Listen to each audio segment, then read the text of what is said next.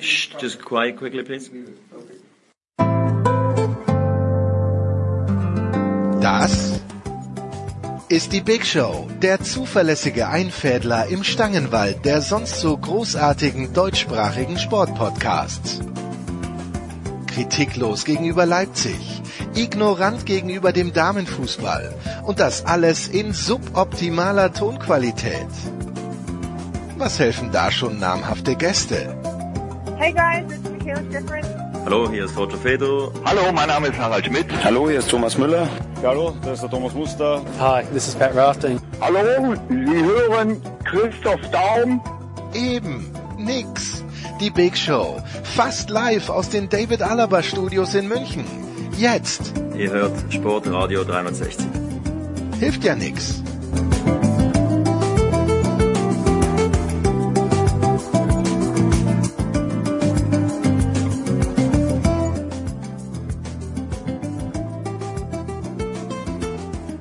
Show 456 bei Sportradio 360. Die Bundesliga steht vor der Tür. Es gilt wieder Sport zu besprechen, der tatsächlich stattfinden könnte. Schon wechseln wir aus den Studios aus München in die Isolationsstudios nach Malta, zumindest für einen Teil der Sendung. Der Producer wird natürlich auch verschiedene Segmente mit äh.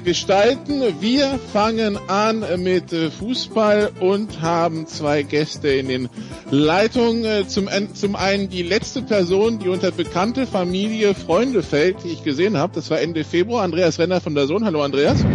Hallo Nicola. Und äh, gefühlt die mit Andreas letzte Person, über die ich mich mit Fußball unterhalten habe. Das fühlt sich an wie vor vier Jahren, aber das war Ende Februar. Hallo Olli Seidler von Sky. Hallo Nicola, hallo Andreas. So, ja, man kann es sich kaum vorstellen, aber es soll weitergehen mit Fußball-Bundesliga. Und tatsächlich ein Blick auf die Tabellen verrät, seit unserer letzten gemeinsamen Diskussion ist nicht so viel passiert. Ähm, ja, die 36 Vereine sollen starten, 34 können ein 35. hat kein Gegner mehr, weil das 36. Team jetzt erstmal für zwei Wochen in Quarantäne geschickt wurde. Das ist Dresden. Geht jetzt erstmal nicht so gut los, ne? Nee, geht jetzt erstmal nicht so gut los. Ähm, fing ja auch schon, als wir wussten, dass wir wieder starten dürfen mit dem Fußball, nicht so gut an. Das waren die beiden bestätigten Corona-Fälle beim 1. FC Köln. Dann kam eine weitere Testreihe, die bei 1720 Proben nochmal zehn weitere positive Tests brachte. Dann gab es das Video von Kalu, das natürlich atemberaubend gewesen ist. Ähm, und jetzt der Spielausfall in der zweiten Liga. Sprich, so viel kann sich jetzt die Deutsche Fußballliga mit dem ganzen System, Hygieneplan, Spielplan etc. auch nicht mehr erlauben. Ansonsten besteht die große Gefahr, dass entweder in der zweiten Liga und oder auch in der ersten Liga die Saison nicht sportlich beendet werden kann. Andreas, wie, wie, wie siehst du das jetzt mit den aktuellsten Entwicklungen, sagen wir es mal so? Weil bisher haben wir ja in Theorie darüber gesprochen, wie könnte es losgehen, was darf dann passieren und so weiter. Jetzt stehen wir wirklich quasi zwei Tage vor dem Bundesliga-Start. Jetzt geht's also, jetzt soll es also quasi in die heiße Phase gehen.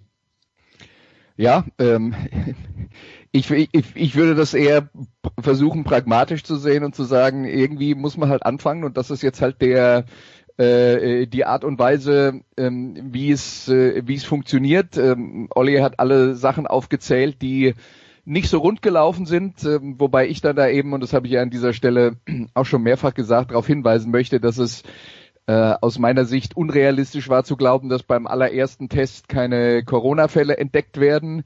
Ähm, äh, und äh, es ist auch unrealistisch zu glauben, dass es in Zukunft nie wieder irgendwelche geben könnte.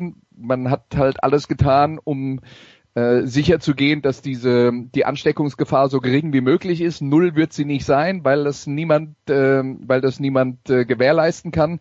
Und ich habe ja auch schon darauf hingewiesen, wenn man die Saison jetzt abbrechen würde, dann und dann äh, und sich dann der Illusion hingibt, dass man irgendwann im August oder im September sagt, jetzt beginnt dann die nächste Saison und dann ist alles wieder wie vorher. Das ist doch, das wird nicht passieren. Das heißt, die Rahmenbedingungen, die wir jetzt haben, wird es auch im äh, wird es vermutlich auch im August September geben. Deswegen ähm, sehe ich nicht wirklich, was es bringen würde, bis dahin zu warten und jetzt die Saison abzubrechen. Auch vor allen Dingen aus dem aus dem simplen Grund, man hat es ja gesehen, als der äh, die DFL äh, gestern und das äh, ist sicher diskutabel, dass man das so spät macht, aber äh, eine ähm, Diskussion darüber angeschoben hat, was denn passieren würde, wenn man eine Saison abbrechen würde. Und da kommt dann natürlich sofort die große äh, die die große ähm, äh, die, die große Meinungsverschiedenheiten auf zwischen den unterschiedlichen Teams. Und wie schlimm das werden kann, sehen wir in der dritten Liga, ja, wo sich niemand einig ist und wo jeder nur auf seine eigenen Interessen schaut und dann teilweise sogar mit Hilfe der äh, der Politik versucht äh, dafür zu sorgen, dass ein Saisonabbruch äh, ähm, äh, zustande kommt, damit man möglichst äh, hinterher klagen kann, dass man in der Liga bleiben kann. In Frankreich wurde die Saison abgebrochen, da wurde geklagt. In den Niederlanden wurde die Saison abgebrochen, da wurde geklagt. Also das wäre ein unglaublicher Rattenschwanz an Problemen und dann ist die Lösung, die wir jetzt haben, aus meiner Sicht definitiv die beste von vielen nicht perfekten. Und perfekte wird es halt nicht geben, solange das Virus existiert. In Frankreich ist Lyon in Person des Präsidenten Jean-Michel Aulas, der eh so eine besondere Persönlichkeit ist, die ganze Zeit überlegen, ob man nicht klagen kann, weil man sich im Augenblick außerhalb der Europapokalränge wieder sieht, was man so nicht geplant hatte. In all diesen Diskussionen, Olli, und natürlich soll es in der, in der Runde mit dir vor allen Dingen um, um den Norden gehen. Natürlich immer wieder Werder Bremen, über die wir schon ja, Ende Februar gesprochen haben, mit ihrer Situation. Die schlechte Nachricht für Bremen ist, wir haben Mitte Mai und sie haben vier Punkte Rückstand auf den 16. Die gute Nachricht, wenn man so will, ist, es sind theoretisch gerade für Bremen noch zehn Spiele, die kamen aber relativ spät ins Training. Die sind jetzt natürlich auch nicht der größte Fan von einer eventuellen Regelung, wo man sagt, wenn die Saison abgebrochen wird, dann, ähm, dann äh, gilt die Tabelle wie gespielt. Das ist für Bremen natürlich gerade ein bisschen unschön. Ähm, Olli, wie viel Zeit hast du das Gefühl, blieb in Bremen für Sportliche im Vergleich zum ganzen Drumherum? Also zunächst nochmal auch ähm, im Rückgriff nochmal, ich möchte da auch nicht falsch verstanden werden, dass die erste und die zweite Liga jetzt mit äh, einem wirklich sehr ausgefeilten Konzept wieder an den Start gehen. Das finde ich richtig, äh, weil ich das genauso analysiere wie Andreas, wenn man jetzt eben abbrechen würde, würde sich ähm, aller Wahrscheinlichkeit nach bis August, September, Oktober, November an den Grundparametern nichts verändern. Also wenn du jetzt nicht wieder anfängst, dann kannst du die gleichen Begründungen dann dementsprechend dafür auch im September, Oktober oder November anbringen. Das Einzige ist, dass natürlich die Möglichkeit besteht, und deshalb hat die DFL das ja gestern noch durchgespielt, dass die Saison abgebrochen werden muss, weil es möglicherweise zu viele Fälle gibt und man dann nicht äh, zu einem sinnvollen Zeitpunkt die Saison beenden kann, weil ja viele Verträge von Spielern, die ihre Vereine nach dieser Spielzeit verlassen werden, am 30. Juni enden. Das heißt, du kannst jetzt nicht einfach sagen, dann spielen wir halt bis zum Ende Juli hinein. Da musst du aber ganz schön kreativ sein und extrem viel nachverhandeln. Da ist ja schon das Problem mit dem DFB-Pokalfinale am 4. Juli für den einen oder anderen möglicherweise relevant. Aber das nur nochmal praktisch als sehe ich also, kann ich mich absolut anschließen. Ja, klar, Werder Bremen äh, ist dann natürlich nicht darüber erfreut, dass äh, bei der Deutschen Fußballliga dann das Gespräch in die Richtung gelaufen ist, dass es eben sportliche Absteiger geben soll, selbst wenn die Saison abgesagt werden muss, äh, wenn man jetzt gerade vier Punkte Rückstand auf den Relegationsplatz hat und ähm, acht Punkte auf einen Nicht-Abstiegsplatz.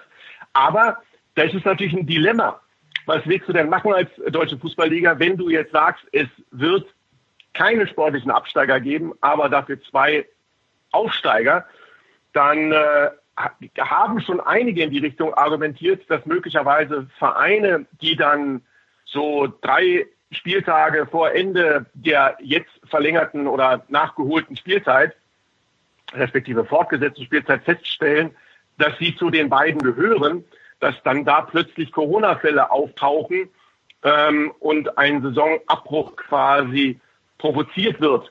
Ähm, ich weiß nicht, inwieweit das ein mögliches Szenario äh, wäre, aber auf jeden Fall ist das auch schon in der Diskussion gewesen, um sowas etwaigerweise zu vermeiden, wird man sich eben dafür entschieden haben, dass man das so besprochen hatte. Werder Bremen ist das alles in allem äh, vorne und hinten äh, die bescheidenste Situation mit dem SC Paderborn zusammen. Ähm, ja, also da, das, das ist brutal für Werder. Was erwarten wir, Andreas, um das mal auch vielleicht mal kurz anzusprechen, eigentlich sportlich so jetzt von den ersten paar Spieltagen? Weil wir haben ja normalerweise das Konzept einer Winterpause, aber die Winterpause hat ja dann normalerweise ihre Trainingslager und geregelten Trainingsbetrieb, Freundschaftsspiele und so weiter. Das ist ja hier mal ein brutaler Kaltstart nach drei Monaten. Was erwartest du jetzt also auf dem Platz in, in diesen ersten ein, zwei Spielen, wo sich alles finden muss? Ja, also äh, die klar ist, dass äh, das traditionelle Mannschaftstraining wurde natürlich verkürzt, hat ja jetzt dann schon stattgefunden gegen Ende, aber nicht so lange, wie das normalerweise der Fall gewesen wäre. Und was halt fehlt, sind die Freundschaftsspiele gegen äh, gegen andere Mannschaften ich, ich denke, es ist realistisch zu erwarten, dass äh, die, dass das nicht gleich so aussieht, wie wir das kennen werden, dass es eine Gewöhnungsphase gibt. Äh, dann äh, kommt noch der Faktor, wir haben keine Zuschauer im Stadion dazu. Äh, dann äh, sind äh, sind so Faktoren wie äh, die wie viel Heimvorteil bleibt eigentlich noch, wenn die Zuschauer fehlen? Das sind alles Dinge, die man beobachten muss. Äh, ich glaube, realistisch ist tatsächlich, die ersten ein, zwei, drei Wochen wird es aus äh, unterschiedlichen Gründen vielleicht ähm, eine Eingewöhnungsphase geben und da wird einiges vielleicht nicht so aussehen, wie man es gewohnt ist. Ich glaube aber, dass, dass durch die Ergebnisse, die jetzt dann kommen, und wir dürfen ja auch nicht vergessen, die spielen ja jetzt zum Beispiel in den nächsten zehn Tagen drei Spiele. Da werden sehr schnell Fakten äh, geschaffen, tabellarischer Art, die wenn irgendjemand noch nicht so hundertprozentig bei der Sache ist, dann sehr schnell dafür sorgt, dass er hundertprozentig bei der Sache ist, weil dann wird's halt wirklich ernst. Ja? Und äh, bei Olli hat es ja schon angesprochen, Werder Bremen hat jetzt schon vier Punkte Rückstand auf Fortuna Düsseldorf. Sollten die das jetzt in den Sand setzen und von den nächsten drei Spielen keins gewinnen und Düsseldorf gewinnt zwei, dann wird's richtig dünn. Ja? Also dann, ähm, dann ähm, äh, steht also das äh, Wasser schon äh, definitiv Oberkante Unterlippe. Und äh, ja, äh, deswegen glaube ich, da wird auch dann äh, relativ schnell eine Normalität einkehren, aber die, die Normalität in Anführungszeichen, die, die neue Corona-Normalität wird halt auch eine andere sein als das, was wir aus der Vergangenheit kennen und hoffentlich in der Zukunft wieder haben werden ich weigere mich ja penetrant, den Begriff neue Normalität zu akzeptieren, weil eigentlich ist es ja permanenter Ausnahmezustand und neue Normalität verdeckt das nur, aber das ist äh, jetzt nur meine persönliche Meinung. Apropos aber man könnte auch, Nicola, man könnte auch äh, argumentieren, dass wir noch nie eine Normalität hatten, weil ja die Menschheit permanent in irgendeiner Art, einer Art von Ausnahmezustand ist und es ja immer gerade irgendeine Krise gibt, die das äh, Ende unmittelbar bevorstehen lässt. Jens, wir brauchen vielleicht doch den Soziologen-Podcast mit, äh, mit den Kollegen, mit den Kollegen Schimmel und Wegwert. Ähm, da lassen sich solche Themen dann doch vielleicht tiefgründiger besprechen. Aber apropos die Situation von Paderborn und Bremen, das Gute bei diesem Kaltstart ist ja, Olli, dass Paderborn direkt in Düsseldorf ran darf an diesem ersten Spieltag. Das heißt, die Frage, ob die sich einen Kalt, also ob, ob die sich einen Fehlstart erlauben dürfen oder nicht, stellt sich für Paderborn sowieso nicht, ne?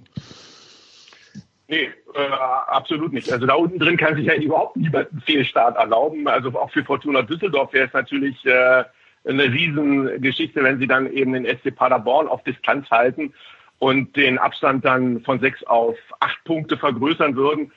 Äh, da wäre ja schon extrem viel mit gewonnen. Ich glaube mal grundsätzlich, dass Mannschaften, die eher so ein bisschen über das spielerische Moment kommen, und das ist ja Fortuna Düsseldorf unter Rösler zuletzt gewesen, vielleicht einen Vorteil haben gegenüber Mannschaften, die ähm, so wie Paderborn zum Beispiel eine ähm, extreme Physis benötigen für ihr sehr laufintensives, ähm, extrem aufwendiges Spiel. Es ist halt Wettkampf nur schwer zu simulieren in Trainingseinheiten, selbst wenn du natürlich in Profikadern dann auch 11 gegen 11 spielen kannst. Aber das ist nochmal eine andere Wettkampfhärte als das, was man auf dem Platz im Geschehen dann erlebt. Für, ist eine Hypothese, aber ich könnte mir vorstellen, dass, ähm, dass Mannschaften, äh, die bestimmte Dinge eben eher auch spielerisch lösen können, vielleicht im Vorteil sein könnten in dieser direkten Startphase. Gut, dann machen wir eine kurze Pause und dann besprechen wir mal das eine oder andere Duell was uns jetzt die Tage erwartet. Bis gleich.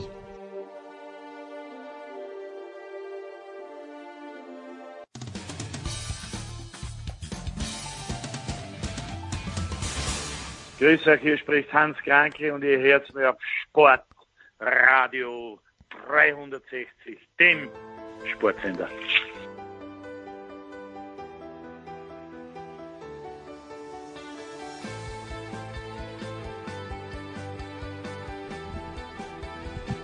Big Show 456 bei Sportradio 360. Wir sind weiterhin beim Fußball mit Andreas Renner und Olli Seidler. Fußball in der Big Show wird Ihnen präsentiert von bet365.com. Heute noch ein Konto eröffnen und bis zu 100 Euro Einzahlungsbonus bekommen und äh, das sei nur am Rande ermerkt, vielleicht auch ein bisschen was für die gebeutelte maltesische Wirtschaft tun, aber das ist jetzt nur der persönliche Kommentar des Maltesers. Wir kommen also zu dem, was uns auf dem Platz erwartet und wir sind im Norden, also schauen wir auch ein bisschen auf, auf Nordclubs. Äh, äh, Olli, der VfL Wolfsburg darf bei ähm, FC, beim FC Augsburg ran. Die gute Nachricht ist, der FC Augsburg hat einen neuen Trainer. Das heißt wirklich, also das ist dann nochmal eine zusätzliche Komponente, wo man nicht weiß, was da auf einen zukommt. Ne?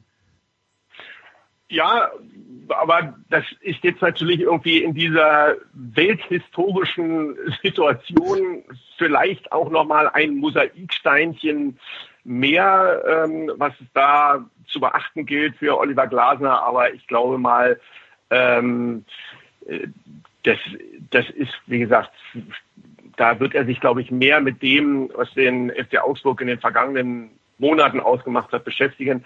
Heiko Herrlich wird in den vergangenen Wochen nicht so die Möglichkeit gehabt haben, seine Ideen, die er hat, schon so zu implementieren. Also insofern ähm, ist das es ist extrem schwer zu tippen, würde ich mal sagen, weil wir ja schon über die maltesische Wirtschaft gerade gesprochen haben. Äh, dieser Spieltag ist in, in vielen Bereichen extrem offen.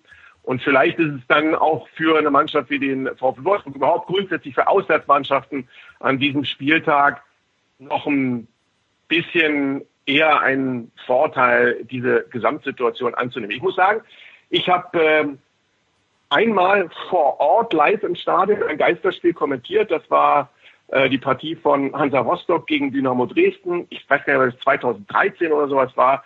Da hatten vorher Rostocker Fans irgendwelche Raketen in den Gäste-Fanblock geschossen und ähm, die Dresdner Fans hatten sich auch daneben benommen. Und das ist so spooky, ähm, auch als Kommentator so ein Spiel zu begleiten. Äh, das ist, das ist echt eine extrem Ausnahmesituation. Und ähm, das ist auch psychologisch für äh, die Spieler nicht so einfach, da so eine Spannkraft drauf zu bekommen. Wenn wir erinnern uns noch an die letzten Spiele in der Champions League, äh, PSG gegen Borussia Dortmund. Ich habe äh, parallel dazu das Spiel von Liverpool gegen Atletico gemacht und PSG Dortmund, du hast gesehen, bei den äh, Schwarz-Gelben war ist so dermaßen schwierig gewesen, Spannkraft in diesem Spiel aufzubauen und du wechselst dann rüber ins andere Stadion und da ist halt ein eine, eine unglaubliche Energie, die sich auf den Platz überträgt. Was das Gefühl, die Fans sitzen neben den Spielern, brüllen denen ins Ohr. Also ähm, das ist jetzt in Augsburg auch nicht immer so, aber ähm, es ist, es wird unglaublich anders werden. Ja, das äh, kann man sich natürlich vorstellen. So, dann äh, kommen wir aber zu einem Spiel, das, also wo die Frage natürlich ist, Andreas, wie sehr wird es das Ruhrgebiet bewegen, dieses, dieses, äh, dieses Derby zwischen dem BVB und Schalke? Wir haben es jetzt einfach mal in den Norden jetzt gepackt mit, ähm, damit, äh, damit wir auch mal andere Themen haben als nur die negativen von von äh, von Werder und Co. Ähm, BVB gegen Schalke, beim BVB eine spannende Ausfallsliste mit, äh, mit äh, Reus, mit Witzel, mit Schahn ähm, gegen ein Schalke, das er die letzten Wochen vor allen Dingen wirtschaftliche Negativschlagzeilen gesch geschrieben hat. Das heißt, die werden froh sein, dass man endlich wieder über Sportliche redet. Was erwarten wir da? Die werden froh sein, wenn man endlich wieder über Sportliche redet, vorausgesetzt das Sportliche ist halbwegs erträglich. Aus, ja, schon klar. Aber ähm, ich glaube, du hast ja einen wichtigen Punkt angesprochen. Dortmund hat tatsächlich größere Verletzungsprobleme, muss die Mannschaft äh, stark umbauen. Äh, das, äh, das ist Thema Nummer eins und Thema Nummer zwei. Ich glaube, Schalke ist das jetzt äh, einigermaßen entgegengekommen, die Pause an einer Front, nämlich, dass sie, die ja auch extrem gebeutelt waren von Verletzungen, jetzt tatsächlich darüber reden, dass sie eine ganze Reihe von Spielern wieder im Kader zurück begrüßen dürfen, so dass das, glaube ich, so zwei gegenläufigen Entwicklungen sind an der verletzten Front bei den beiden Teams, die jetzt mal auf dem Papier Schalke entgegenkommen müsste. Wie das dann äh, in, der, in der Realität aussieht, äh, müssen wir dann Samstag 15.30 Uhr oder vielleicht auch eher Samstag 17.25 Uhr. Aber ähm, das, äh, das ist jetzt aus meiner Sicht auch ein, äh, ein Spiel, man darf auch nicht vergessen, Dortmund hat in den letzten Derbys gegen Schalke jetzt nicht so die ganz großen Erfolge gefeiert. Äh, also die äh, in der in der äh, näheren Historie ist das äh, ist das für Dortmund nicht so äh, ähm, erfolgreich gewesen äh, die direkten Duelle gegen Schalke 04 spielt vielleicht jetzt nicht die ganz große Rolle außer dass es vielleicht noch in dem einen oder anderen Kopf ein wenig sitzt. Äh, aber äh, ich ist auch so ein Spiel wo ich dann sage naja auf dem Papier ist Dortmund natürlich Favorit aber so und unter den Umständen glaube ich hat Schalke da eine realistische Chance was mitzunehmen Schalke, für die, die sich nicht erinnern konnten, vor der, vor der Zwangspause aus den neun vorherigen Spielen äh, wettbewerbsübergreifend ein Sieg, vier Unentschieden, vier Niederlagen. Ähm, das heißt, also der, der Trend war jetzt alles andere als positiv. Olli, äh, dem kann, also eigentlich kann den ja die Pause nur gut getan haben. Ja, also vor dem Hintergrund, ähm, was Andreas angesprochen hat, ja, aber eine, eine Pause zu dieser Zeit in der Saison, die tut niemandem gut. Also wie gesagt, wenn es darum geht, Verletzungen auszukurieren, ja, aber ähm, was den Rhythmus, was die Abläufe, was die Automatismen angeht und so weiter, ist, ist eine Pause zu dieser Zeit einfach scheiße. Und ähm, es kann auch gut sein, dass wir dementsprechend das eine oder andere Bild dann ähm, im Stadion sehen. Das das jetzt vielleicht fußballerisch nicht so anspruchsvoll ist. Ich bin da auch insgesamt mal sehr gespannt darauf, ähm, Sky-Konferenz am Samstag, ähm, wie das wirken wird. Ähm, es wird da auch zum Beispiel unterschiedliche Optionen geben. Du kannst dir bei der Konferenz und bei den Einzelspielen kannst du dir bei der Option 1, das normale Signal, Geister, Spielatmosphäre, wo du viel Schiedsrichter, viel Spielerkommunikation, äh, Trainer, die hineinrufen, hören wirst. Und dann wirst du dir aber auch noch eine Tonoption 2 mit dazu mischen können. Und das ist ähm, die Möglichkeit, praktisch Stadionatmo mit dazu zu hören. Und da äh, wird man dann hören, wenn einer aufs Tor schießt, dass dann ein, ein so ein Aufjauchzen zu hören ist, wenn, wenn, er, wenn einer ein Tor schießt, wird man Jubel hören und äh, dazu aber auch noch den Kommentator. Also das, das, das kann man sich selber mischen. Möchte man gerne das Gefühl haben, das ist richtiger Fußball oder möchte man äh, das so erleben, wie es ist? Dazu finde ich es auch einen schon brutalen Eingriff in den Sport, wie wir ihn kennen, dass, dass die Spieler zum Beispiel nach einem Treffer nicht jubeln sollen. Also Ellbogen und Fußkontakt ist erlaubt, aber also ich mache Leipzig gegen Freiburg, stell mir das vor, 91. Minute, Luca Waldschmidt macht das 1 zu 0 für den SC Freiburg. Das Team von Christian Streich gewinnt in Leipzig und dann sollen die alle mal aneinander vorbeilaufen und mit dem Ellbogen sich berühren. Also das, das, das kann ich mir überhaupt nicht vorstellen. Ich finde auch, ich will das gar nicht sehen. Also äh, das ist natürlich jetzt eine sehr persönliche, subjektive Wahrnehmung und was jetzt richtig und falsch ist, ist äh, da natürlich jetzt nicht mit beinhaltet, aber äh, das würde, ähm, ja, das, das fände ich ganz scheußlich vom Bild her. Also das ist schon, ist schon kurios. Man kann sich grundsätzlich die Frage stellen, glaube ich, wie man Verhalten, die über 20 Jahre für die meisten Profis so gelebt wurden und viele einfach ja auch aus der Emotion heraus stattfinden, wie sehr ein Regelwerk das einschränken kann. Also wenn es wenn es eine böse wenn es ein böses Foul gibt, möchte ich sehen, wie die alle ruhig bleiben, Andreas. Ja, das möchte ich schon immer gerne sehen, aber das ist ein anderes. Ja, nee, das, das, das, das, mir, mir fehlt der Glaube, dass es jetzt plötzlich passieren wird. Ja, ja. Aber äh, das sind jetzt, also aus meiner Sicht sind das jetzt Begleiterscheinungen. Ich glaube, es wird jetzt nicht der ganz große Skandal ausbrechen, wenn der 91. Minute das äh, Siegtor für irgendeinen fällt. äh, und dann da tatsächlich äh, bisschen intensiver miteinander gejubelt wird, äh, weil man die Emotionen äh, für einen Moment nicht unterdrücken kann. Das sind ja jetzt alles auch Gewöhnungs, äh, ähm, äh, äh, Gewöhnungsprozesse ähm, für, für die Spieler. Also das würde ich jetzt mal ruhig auf uns zukommen lassen ja, wenn und wir Medien so hochhängen. dann mitmachen, fände ich das okay. Ja, wenn dann nicht hinterher heißt, ach guck mal, die Fußballfan, äh, die Fußballer und so weiter, dann, äh, dann, ja, Olli, du, du bist du bist zuständig für deinen Spielbericht. Du kannst das entscheiden. Ja, ja äh, leider nicht im Nachgang. Also Du Ja. wolltest noch irgendwas anderes sagen, Andreas. Äh, da- Nee, also äh, nee? Also ich, ich würde das, ich würde das jetzt nicht so hochhängen und ich würde auch hoffen, dass es äh, insgesamt nicht so äh, hochgehängt wird. Äh, natürlich müssen wir uns halt auch darüber im Klaren sein, dass da viele Leute von außen drauf schauen, die sich normalerweise überhaupt nicht für Fußball interessieren, die jetzt, äh, die jetzt der ganzen Sache sowieso extrem negativ gegenüber eingestellt sind und die werden nach su Sachen suchen, an denen man äh, rumkritteln kann. Äh, ab einem gewissen Punkt, glaube ich, müssen wir da auch einfach, äh, ja, einfach äh, ein, eine gewisse Gelassenheit ähm, äh, an den Tag legen und auch nicht jeden, der sich zu Wort meldet, gleich ernst nehmen. Ich bin in der Leitung, Andreas, wenn- Nikolai. Ich bin in der Leitung. Ich habe eine Frage. Ich habe zugehört, natürlich alles fantastisch bis jetzt, aber vor einer Woche ungefähr gab es diesen UFC-Fight, nicht mal am Sonntag. Und äh, da hat dann einer der beiden Kämpfer gesagt, also es waren mehrere Kämpfer, aber ein Kämpfer hat gesagt, er hat die Analyse des Announcers so genau gehört, dass er sich danach richten konnte. Olli, Olli, wenn du, wenn du dieses Geisterspiel Bedenklich, wenn er das brauchte und es nicht selber gemerkt hat. ja, aber ja. Naja, aber der hat ja mal genau gesagt, okay, dann muss er ein bisschen ausmachen. Olli, wenn du schon in Rostock mal ein Geisterspiel kommentiert hast, denkst du denn, Ja. weil, weil die Geschichte ist, ja, ist jetzt so, plötzlich hört man ja wirklich alles, was der Trainer sagt. Deine Glaskugel sagt dir, welchen Einfluss kann das zum Beispiel, ich weiß nicht, David Wagner ist auch eher soft-spoken, aber Lucien Favre ist ganz sicher soft-spoken. Aber was, wenn jetzt hier wirklich ein Trainer, der komplett extrovertiert ist, am Start ist, Diego Simeone, gegen jemanden wie Lucien Favre? Glaubst du, dass das einen Einfluss hat? Also ich habe äh, Julian Nagelsmann und Christian Streich. Also ähm, das sind schon mal auch zwei, die, äh, die extrem kommunikativ sind und die ähm, ja auch ihre Emotionalität am Spielfeldrand jetzt auch so nicht ähm, verbergen.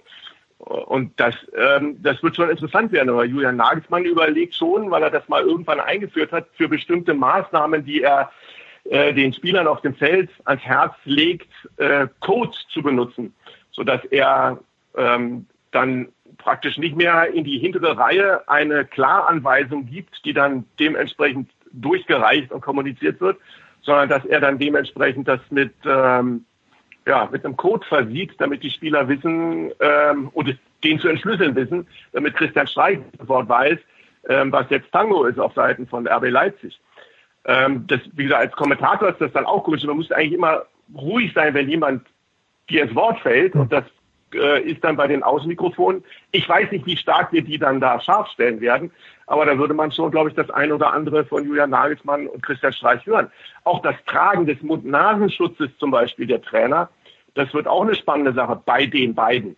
Das ist ja die ganze Zeit Gardine auf, Gardine zu. Also ich kann mir das gar nicht vorstellen, Julian Nagelsmann, Christian Streich mit Mundschutz äh, im Gesicht. Es gibt auf der anderen Seite aber auch kein äh, Sanktionsregime jetzt vom DFB, dass man sagt, wenn die Spieler auf der Ersatzbank äh, nebeneinander sitzen und keinen Mund-Nasenschutz tragen, dann gibt es gelbe Karten für oder sowas.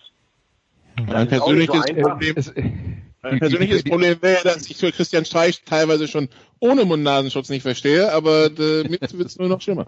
Ja. Äh, Also äh, äh, ich habe gerade gedacht, wenn der UFC-Kämpfer vom, vom Kommentator Tipps bekommen hat, dann ähm, wenn, dann der Sky-Kommentator im Stadion laut genug spricht, vielleicht kann ja dann auch der Trainer der Mannschaft, die zurückliegt, sich den einen oder anderen Tipp äh, abschauen. Aber äh, ähm, ja, jetzt mal äh, jetzt mal im Ernst. Also äh, ich- ich glaube, was tatsächlich ein Faktor ist, es gibt ja schon den ein oder anderen Bundesliga-Trainer, der sehr viel redet an der Seitenlinie und lasst es mich mal so sagen, das wird ja jetzt nicht immer von den Mikrofonen eingefangen, aber da ist dann schon viele, da ist dann schon vieles dabei, das vielleicht ähm, ja nicht ähm, ganz jugendfrei nicht, ist. Nicht ganz jugendfrei ist. Ich glaube, der ein oder andere muss sich da schon ein wenig am Riemen reißen. Also lass mich mal so sagen, ich kenne jemand, der in der Fußball-Bundesliga als vierter Schiedsrichter arbeitet und der ist der Meinung, da gibt's sehr viele, die sich in so einem Fall besser zurückhalten müssten.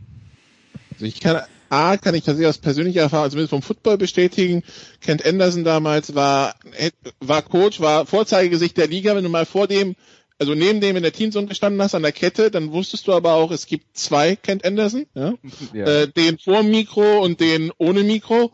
Und das mit den Einspielen, wir hatten das tatsächlich mit Kollege, mit Kollege Büchner, als ich die World Games kommentiert habe im Football, da waren sie in den Teamzonen mit Kameras und Mikros unterwegs. Das heißt, wir hatten die Dauerbeschallung, die auch über den Sender ging.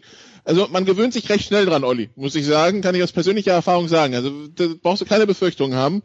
Man, man, man weiß es dann irgendwann zu integrieren. Ich bin da auch sehr gespannt drauf und ähm, ja, dann müssen wir jetzt einfach alles annehmen und äh, dann gucken, wie das läuft. So, jetzt muss ich mich äh, verabschieden, denn nun muss ähm, Kommentator Olli Seidler zum Oberstudienrat Seidler werden, denn ähm, ich muss jetzt Mathematik- und Geschichtsunterricht geben hier bei uns im Homeoffice, weil unser Sechstklässler ja noch keinen Schulunterricht hat und auch noch keine Perspektive darauf, dass es irgendwann wieder in die Schule geht. Insofern müssen wir daheim arbeiten. Mathematik, herzlichen Glückwunsch. ja, vor allen Dingen, weil Kollege Seidler vorhin 6 plus 3 zu 8 gemacht hat. Also vielleicht schnell noch mal schauen, Olli. Aber ich, ich, ich glaube, ich möchte dann wirklich dann äh, zum Abschluss dieses Segments auch dann nochmal unterstreichen, was Olli gerade gesagt hat. Ja, wir müssen es so annehmen, weil es ist keine perfekte Lösung. Eine perfekte Lösung wird es nicht geben. Das ist die beste Lösung, die wir jetzt haben. Und äh, ja, man kann alles tot diskutieren, aber lasst es einfach mal, lasst es einfach mal laufen und äh, und geht das Ganze mal einigermaßen ergebnisoffen an, ohne ohne vorher zu sehr negativ eingestellt zu sein. Dann Danke sehr, Olli. Wir machen hier eine kurze Pause bei Sport 360. Geht gleich weiter mit der Big Show 456.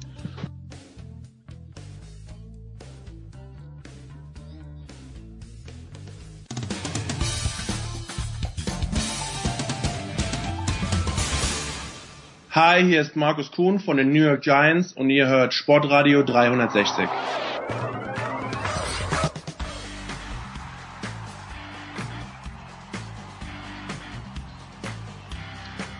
Big Show 456, es geht weiter mit Fußball in der Big Show. Wir haben Olli Seidler an den Matheunterricht verloren. Äh, Andreas Renner interessiert sich generell nicht für Mathematik, deshalb ist er geblieben. Neu dazugekommen, zwei weitere, wahrscheinlich Matheverweigerer. Zum einen Christian Sprenger. Hallo Christian. Äh, zehnte Klasse, erstes Halbjahr, fünf. Gut, wunderbar. Willkommen in der Willkommen in der Runde. Äh, ich hatte übrigens Mathe LK, also ich werde es aber ich werde es aber nicht allzu sehr mathematisch ausufern lassen. Und Oliver Fastnacht von Eurosport und Amazon ist auch dabei. Hallo. Hallo, äh, Mathe und Physik auf naturwissenschaftlichen Gymnasium, Grund für Abbruch nach 10. Klasse. das kann ja was werden. Haben aber tolle Runde. Aber alle die Karten auf den Tisch gelegt. Gut, ähm, Sportradio 359,5. Dementsprechend wird sich jetzt also weiter in der Fußballthematik bewegen. Christian, ähm, wir, wir stochern uns so ein bisschen durch den, den Fußballtag, muss ich zugeben. Also wir, auf der einen Seite, es geht endlich wieder los, auf der anderen Seite, was erwartet uns da? Wie, wie, wie siehst du es im Augenblick? Ich bin einfach auch gespannt. Ich habe jetzt diese Woche, ich meine zwar im Frühstücksfernsehen, Burkhard Hupe vom Radio, der wurde auch gefragt, wie empfindest du? Und er sagt, zwei Herzen in meiner Brust oder zwei Blicke. Einmal der Blick aufs Stadion und einmal der Blick äh, auf den Kontostand. So ist es äh, genauso. Ich bin, bin sehr gespannt. Ich war schon mal bei einem Geisterspiel dabei, bei dem allerersten Geisterspiel überhaupt äh, am Aachener Tivoli. Insofern äh, weiß ich, was mich stimmungsmäßig erwartet. Mal abgesehen davon bin ich Samstag in Hoffenheim. Also da wird es jetzt nicht so eklatant sein wie jetzt in Dortmund. Der Unterschied zu normal. Äh, ich bin, ich bin gespannt. Ich bin wirklich einfach gespannt und hoffen wir mal, dass das alles gut geht. Also auch im Sinne des Kontostandes. Die, die Frage bei Hoffenheim wird sein, schaffen die es, so einen Megastau zu bauen, auch wenn keiner da ist, wie in normalen Zuständen, wenn da ein Fußballspiel ist. Aber das nur am Rande. Oliver wird das Ganze aus dem äh, Studio begleiten, Amazon-Konferenz. Äh, was, wie, wie geht's dir dabei?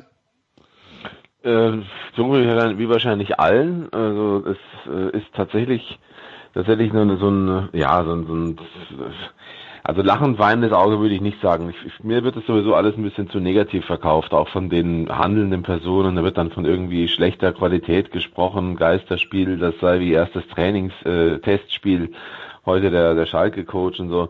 Wir können es auch noch kleiner und noch, noch schlechter reden, als es sowieso schon von außen oft geredet wird.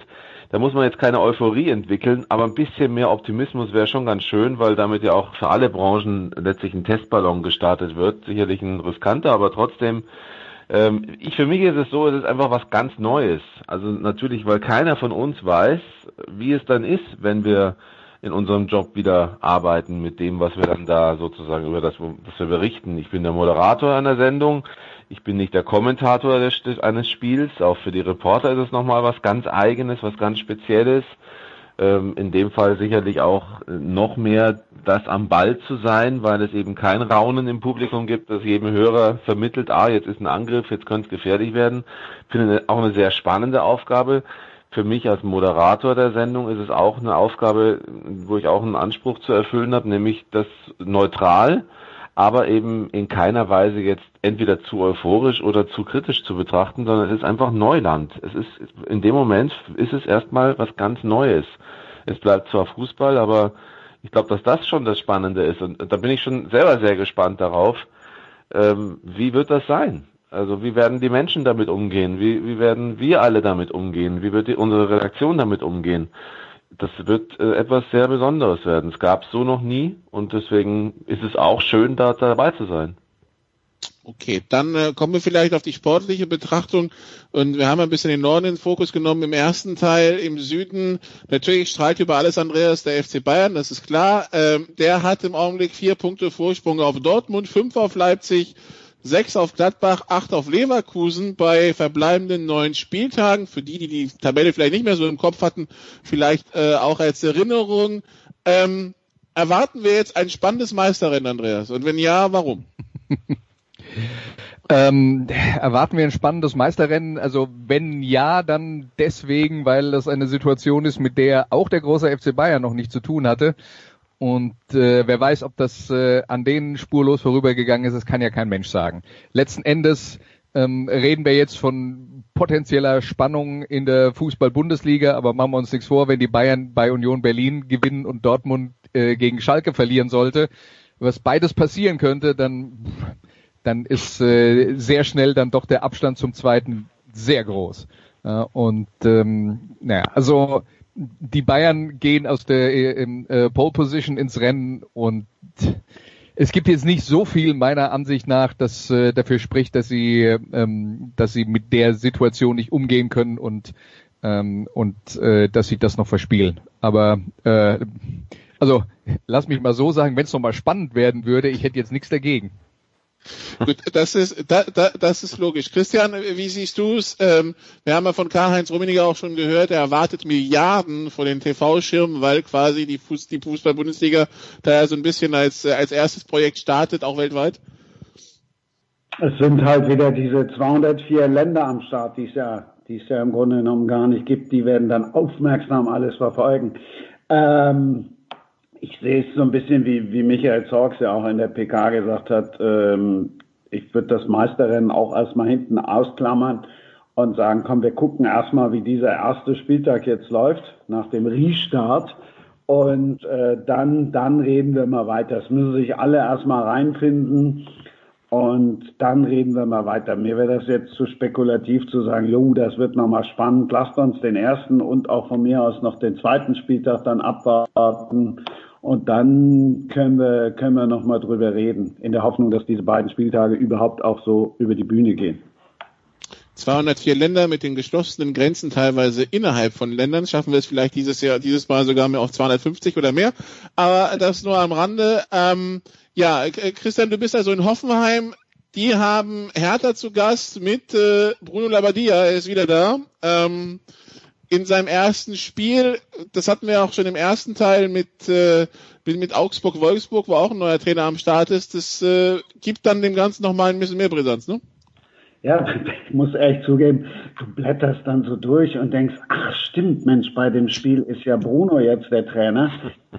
Zeitlich hast du dich ja irgendwie so weit davon dann auch verabschiedet. Klar weiß ich, dass Bruno der Trainer ist, verfolge auch mit einem Auge, so aus dem Augenwinkel, was er auf der PK da gerade von sich gibt. Die habe ich jetzt natürlich nicht verfolgt. Ich freue mich, ihn wiederzusehen, wenn auch aus der Distanz. Ich war und bin immer schon großer Bruno Labbadia-Fan gewesen. Bei ihm stellt sich natürlich die Frage, wie er damit jetzt umgegangen ist. Also nichts jetzt gegen Heiko Herrlich, den mag ich auch total gerne, aber Bruno ist ja nun, nun auch einer, der viel mit Empathie macht, also der auch viel die Spieler, Heiko wahrscheinlich anders, die Spieler auch mal in den Arm nimmt und auch mal ganz nah mit denen spricht. Ob er das jetzt auch über die Distanz oder über diese anderthalb Meter geschafft hat, die Jungs so zu packen. Wir merken bei der Hertha nun einiges jetzt noch äh, andere wegstecken mussten. Das kommt ja, das spielt ja mit Sicherheit auch alles irgendwo eine Rolle bei der Hertha. Oder bei den Spielern in den Köpfen. Wir merken schon bei Christian, es ist Bruno, es ist Heiko, es ist, äh, man merkt schon die gewisse Nähe, die da ist, Oliver, für alle uns anderen, die entweder im Studio sind oder gar nicht in, in den Fußball involviert. Wie sehr musstest du dich wieder reinfinden quasi in die ganze Geschichte? Also wie, wie, wie viel hat man in diesen drei Monaten verdrängt? ähm, na, eigentlich ist es schon so, dass, dass ich ziemlich dran geblieben bin, aber es, ja, ich, ich habe jetzt, jetzt mal geschaut, äh, so Spieler, Spielersituationen und so weiter. Was jetzt wirklich schwierig ist, einen Überblick zu bekommen, welche Mannschaft hat wann das Trainingslager wieder angefangen äh, oder ist wieder ins Trainingslager oder durfte wieder trainieren, bei welcher Mannschaft, die welche ist zuerst ins Hotel gegangen und so. Das sind so Sachen, die man die nochmal zusammenschaffen muss. Bruno finde ich klasse auch, auch. Äh, äh, Bruno und Jens, weiß nicht, ist Jens schon da eigentlich in Berlin, aber Bruno ist ja auf jeden Fall, ich glaube, der kann das. Ich glaube, dass er in der Lage ist, seine Mannschaft und was man so hört aus Berlin, scheint das ja auch gut anzukommen. Weil das hört man oft von Spielern beim neuen Trainer, dass er erstmal doll ankommt. Aber ich halte ihn auch für den richtigen. Ähm, ich finde so spannende Geschichten wie von Nagelsmann zum Beispiel, äh, der er sagt, dass er jetzt ein Problem vielleicht damit hat, dass alles, was er sagt, übers Mikrofon, übers Außenmikrofon übertragen wird. Das ist natürlich äh, logisch. Wir werden ganz viele Anweisungen hören und er möchte beim Fluchen ein bisschen aufpassen. Also jeder hat so seine Aufgaben. Ähm, naja, es, ich glaube, der Überblick war jetzt nicht grundsätzlich so schwer, weil äh, interessanter ist eigentlich alles, was im Bereich DFL, DFB und äh, auf den Sitzungen bei Abstimmungen und ähnlichen Dingen rausgekommen ist und das ist ja immer noch auch spannend, wie wir ja wissen. Ja, wir also wir behalten das Ganze im Auge, aber jetzt über, über den Tag kam bisher noch nichts. In der, in der dritten Liga ist viel Bewegung, aber ja. die thematisieren wir dann vielleicht, wenn äh, wenn es da wieder losgeht oder losgehen sollte.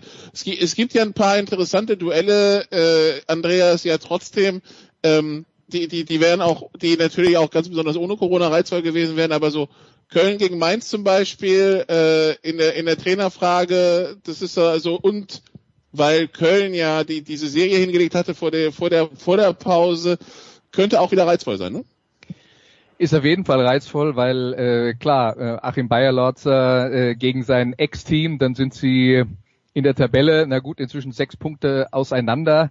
Äh, die Kölner hatten ja einen super Lauf äh, vor der Unterbrechung. Da muss man natürlich aus Kölner Sicht auch hoffen, dass man das äh, jetzt dann auch in die nächste Bundesliga-Phase rein transportieren kann. Also das wird auf jeden Fall ein interessantes Spiel und es hat ja auch einen ganz prominenten Platz mit Sonntag 15.30 Uhr ähm, wo zur gleichen Zeit kein anderes Spiel stattfindet. Also das kann man sich dann mal, kann man sich dann mal in Ruhe anschauen. Also ähm, ja, ich bin, ich bin tatsächlich auf das Spiel äh, sehr gespannt und ähm, habe noch nicht so richtig das Gefühl dafür, ähm, wer das gewinnt, jetzt mal abgesehen davon, dass die Kölner natürlich Heimrecht haben, was immer das in diesen Zeiten wert sein mag. Andreas, dir geht's aber sonst gut, oder? Das erste Mal, dass ich höre, dass du auf ein Köln-Spiel und dann auch noch gegen Mainz gespannt bist. Also wir müssen. Ich, ich erzähle dir jetzt mal was über mich, Christian. Hm? Ich, ich habe in Mainz studiert. Oh, jetzt wird wieder spannend. Ich bin nur mit Köln, also ich bin überrascht. Und dann, und dann stört mich Köln auch nicht dabei. so. Dürfen auch mitmachen. Christa, wie ist denn die Stimmung in Köln? Wir wissen ja, die Stadt kann FC begeistert sein. Sie kann auch sehr schnell vom FC unbegeistert sein. Das haben wir die letzten Jahre auch immer wieder mal erlebt. Äh, jetzt in der aktuellen Situation, wie ist, äh, ja, wie, wie empfindest du das in Köln? Die Gemütslage ist wahrscheinlich so wie, wie, wie bei uns auch, oder was heißt wahrscheinlich? Also es gibt viele Fans, die, äh, die sehr zwiegespalten sind, auch jetzt was diese Geisterspiele betrifft, die sehr zwiegespalten sind, dass es überhaupt weitergeht. Andererseits freuen sich irgendwie dann aber doch wieder alle. Und äh, so richtig, wo sie stehen, weiß natürlich keiner. Dann gibt's jetzt hier gerade noch das Thema, was so ein bisschen dann den Restart oder Restart jetzt in dieser Woche überlagert hat, darf das Geisbockheim, das liegt ja in einer wunderbaren Grünanlage und da gibt es den einen oder anderen, der meint, äh, wenn da jetzt weiter ausgebaut wird, dann verpisst sich der ein oder andere Igel. Ähm, das hat jetzt so ein bisschen das alles nochmal überlagert. Ansonsten weiß natürlich auch keiner, wo und, und wie die Mannschaft steht. Das Thema, was sonst ein Riesenthema gewesen wäre, jetzt Bayer Lords als Rückkehr, ist im Moment irgendwie überhaupt kein Thema, ist halt überlagert eben von Geisterspiel oder Geisbockheim. Oliver, wie schaffen wir es, wieder zurück zu sportlichen Schlagzeilen rund um die Bundesliga zu kommen? Reicht der Spielbetrieb bei deiner? Äh, zu sportlichen was? Schlagzeilen. ah, sportlich, du sollte, hätte, wolltest sportlich betonen wahrscheinlich. Mhm, ja. Für Schlagzeilen wird es sofort geben. Das geht, ist überhaupt kein Problem. Äh, wenn jemand sportliche Schlagzeilen schaffen möchte, als Journalist auch dafür antritt, sportliche Schlagzeilen zu schaffen, werden wir die sofort haben und die werden wir auch sofort haben. Aber dieser ganze Spieltag steht halt, äh, haben ja alle schon gesagt, unter einem besonderen, ganz besonderen Augenmerk und es ist halt eben nun mal was Neues. Und mir wäre es sehr recht, wenn wir hauptsächlich sportliche Schlagzeilen hätten. Äh, denn alle anderen Schlagzeilen würden das ganze Unternehmen wahrscheinlich sofort in große Gefahr bringen. Und das hängt davon ab, wie sich die hm, handelnden Personen verhalten. Also das ist, das ist schon, das muss eigentlich allen klar sein. Bleibt dabei, es ist eine Riesenverantwortung für alle, die da mitmachen und ich hoffe, dass alle auch intellektuell der Verantwortung gewachsen sind. Ich gehe mal davon aus, das ist jetzt am Samstag nochmal ein großes Thema so wie am Anfang halt bei Corona auch alles ein großes Thema war, das kennt man ja auch von sich selber. Also ich habe in den ersten Wochen habe ich, glaube ich, keine Nachrichtensendung, keine PK, ob von Söder oder von was, was ich wem ausgelassen. Ähm, wenn du jetzt den ersten Geisterspieltag, dann siehst du nochmal rauf und runter die Bilder, wo nichts los ist. Am zweiten Geisterspieltag vielleicht auch nochmal dann irgendwie hier eine große Fahne und da eine große Fahne. Und spätestens dann wird sich alles aufs Sportliche konzentrieren und sagen, Mensch, wie spielen die denn und und und. Jetzt gibt's noch mal sicherlich so ein paar Stimmungsbilder von wegen äh, leere Straßen, leere Parkplätze. Der ein oder andere Reporter, der ins Stadion darf, wird sicherlich angerufen werden und irgendwie Auskunft geben, wie es jetzt war. Mönchengladbach wäre es jetzt ja dann so, dass du wirklich mal zehn Minuten am Spiel wegkommst und nicht anderthalb Stunden da noch abhängen musst, bis du vom Parkplatz runterkommst.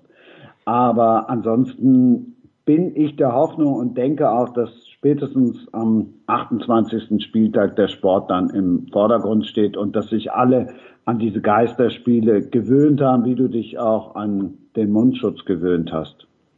Ja, vor allen Dingen ist ja so, dass dass ja auch äh, wichtig ist, dass die Spieler nicht glauben, sie haben jetzt wochenlang Geisterspiel ausreden. Ne?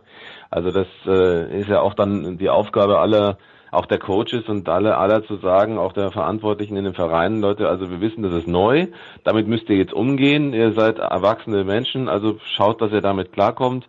Äh, und in der Tat ist es natürlich dann so, dass, dass auch hier Professionalität wieder entscheidend sein wird. Ihr habt ja vorhin das Thema Bayern angesprochen.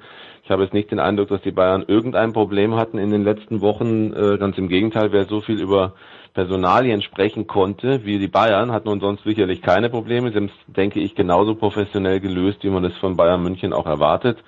Ähm, ich glaube auch, dass bei Dortmund die Dinge sehr gut gelaufen sind. Äh, man hat auch selten große Aussagen gehört im Sinne von, ja, mal sehen, wie es wird und weiß nicht, ob wir da guten Fußball spielen können und so weiter. Also alles, was so an, an Nebengeräuschen von den, von den Verantwortlichen selbst produziert wird, das ist natürlich so, das wird vom Sportlichen wegführen.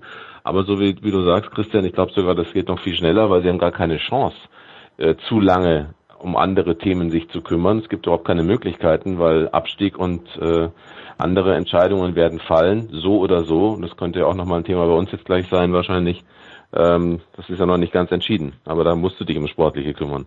Ja, die jetzt, die jetzt sicherlich nicht. Also ich glaube, die, die, die Fußballmannschaften und die, die Vereine haben sich schneller dran gewöhnt. Ich meinte jetzt die große Öffentlichkeit und äh, das eine oder andere, ähm, der eine oder andere Gegner oder Befürworter oder wie auch immer, die meinen, Ja, klar. dass die das Ja, ja. Dass die das dann auch annehmen. Ich gehe auch nicht davon aus, dass wir irgendwo irgendwelche Ansammlungen von Fans bekommen. Also ich verstehe ich. auch nicht, wie jetzt die eine oder andere Zeitung das immer noch schreiben kann oder wie das der eine oder andere behauptet. Ähm, wenn du dich umhörst bei den Fans, die sagen jetzt, okay, ist scheiße, aber wir akzeptieren es. Und ich finde, da musst du nichts heraufbeschwören. Ich finde einmal mehr den Ansatz von Julian Nagelsmann großartig, weil ich auch sonst gerne immer diesen, diesen Ansatz verfolge, immer das Positive zu sehen wo er auch sagt, Mensch, jetzt hast du auch als Spieler, und das finde ich dann halt immer wieder beim Sportlichen spannend, wo die Spieler sich dann vielleicht auch darauf ausruhen, jetzt auf eine Reaktion vom Publikum zu warten oder irgendwie bei einem Freistoß oder irgendwas. Da sind die ja jetzt auch ganz anders gefordert. Das finde ich das Spannende und da hoffe ich auch, dass sich da der Fokus dann auch relativ schnell äh, drauf richtet, so nach dem Motto, was hätte er jetzt gemacht in dem Fall und was macht er jetzt? Du, du erwartest also auch weniger Schweibe, um den Schiri zu beeinflussen, weil das Publikum dann nicht mitgeht? Oder wie darf man den Gedanken fortführen? Das zum Beispiel. Und ich erwarte auch, dass der, dass der eine oder andere vielleicht jetzt mal weniger fällt. Gut, spucken sollen sie ja eh nicht. Vielleicht wird's auch mal fairer. Und also jetzt fällt eine Schwalbe ja nun besonders auf, weil alle gucken besonders hin und kein Zuschauer, niemand rastet aus und fordert jetzt Elfmeter und ruft Schiri, du, ihr wisst schon und so weiter, sondern da ist Stille, der fällt hin, da ist Stille und da fordert keiner was und und und. Es wird auch keine Rudelbildung geben, also das sind ja vielleicht dann auch mal ganz andere Ansätze und ganz andere Beobachtungen, ich hoffe es. Also, Andreas, ich möchte widersprechen, Spieler- du hörst den Trainer. Ja, und äh, der- dass der Spieler nicht mehr auf den Rasen spuckt, also ich, daran könnte das alles scheitern. Weil das kann ich mir nicht vorstellen, dass die das schaffen. Und äh, na, die Rudelbildung ist auch so, ist glaube ich wie der äh, wie der Reklamierarm von Manuel Neuer, das ist so automatisiert. Ich glaube, der, das wird auch eine Weile dauern, bis man sowas abstellen kann. Ja, ja wir haben äh, vorhin im ersten Teil ja schon ein bisschen darüber geredet. Ähm, ja, wir, wir werden ein bisschen einen anderen Fußball sehen. Das wird passieren. Und wie das dann genau ist, lassen wir uns doch alle mal überraschen. Bevor wir es dann mit dem Fußball vielleicht beenden, eine Personalie macht wieder die Runde, die natürlich letzten Sommer Thema war, als es um Riesenablösesummen ging, Andreas, äh, das, äh, das ist Leroy Sané. Äh, letztes Jahr ging es dann noch um dreistellige Ablösesummen. Jetzt hört man, Bayern hätte wohl 40 Millionen angeboten, Man City will 50 Millionen. Eigentlich sind sich alle einig, aber das wird, das wird noch um Millionen gefeilscht.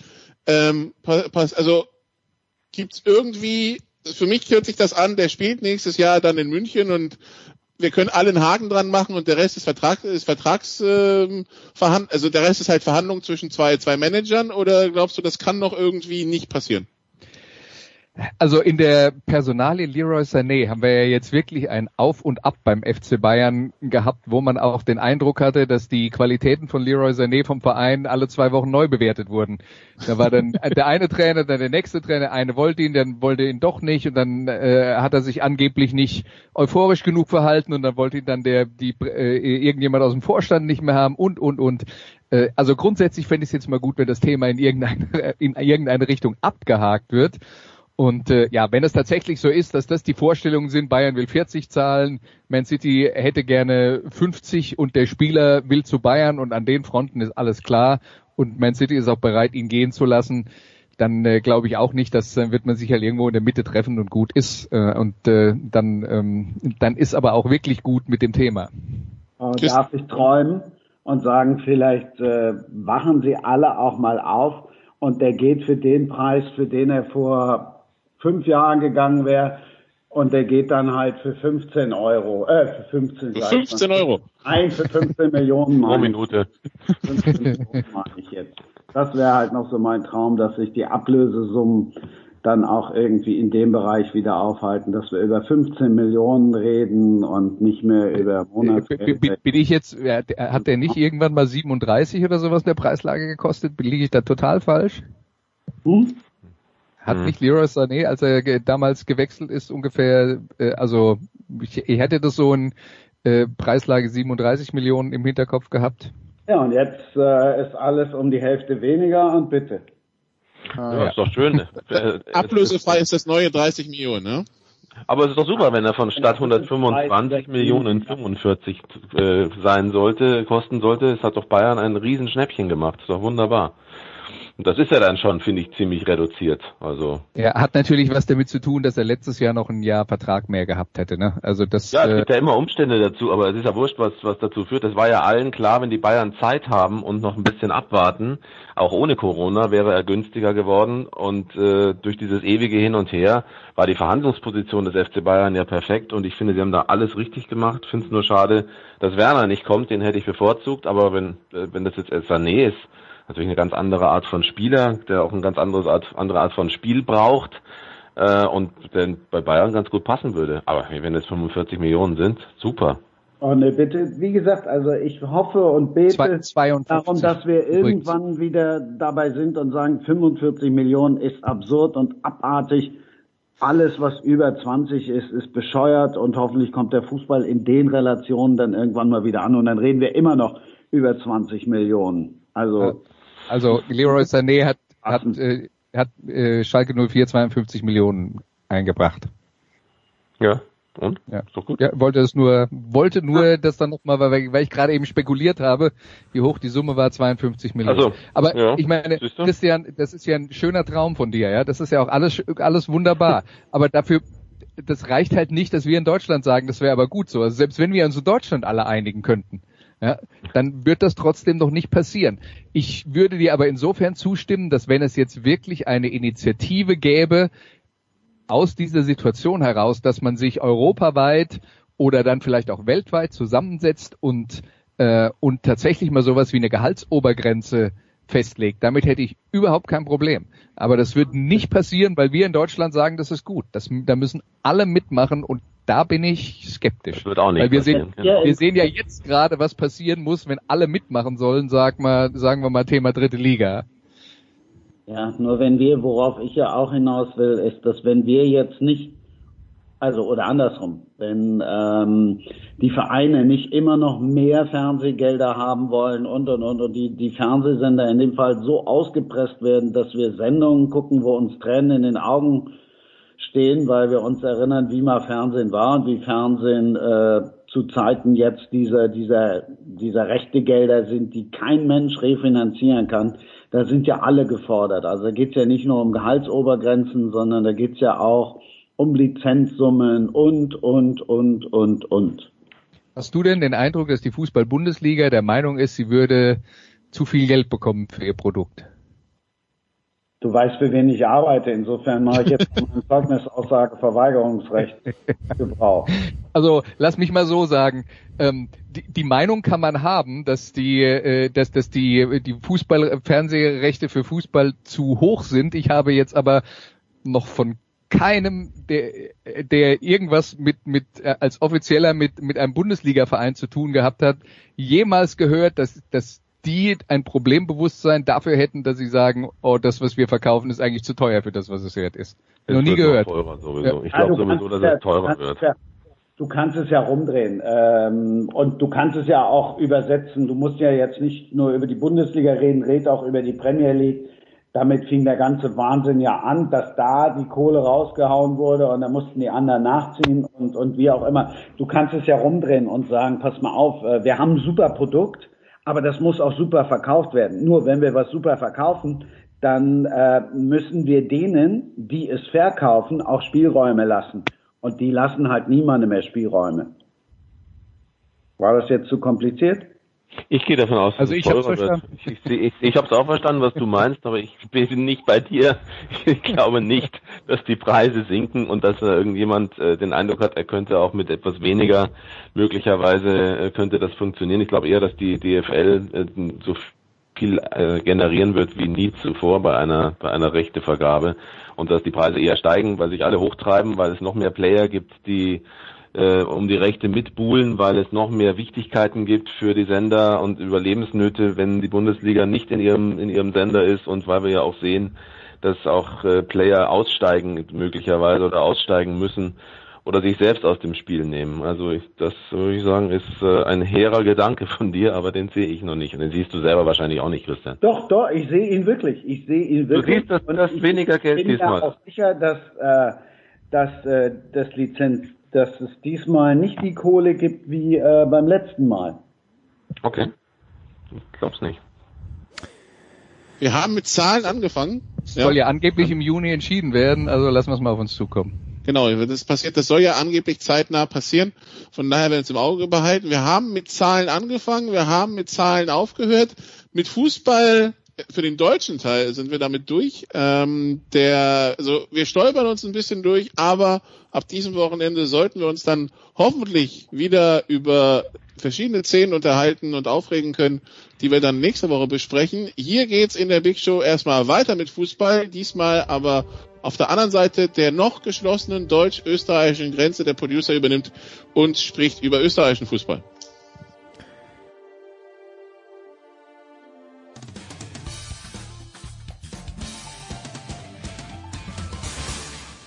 Hi, this is Pierre Maguire. You're listening to Sports Radio 360.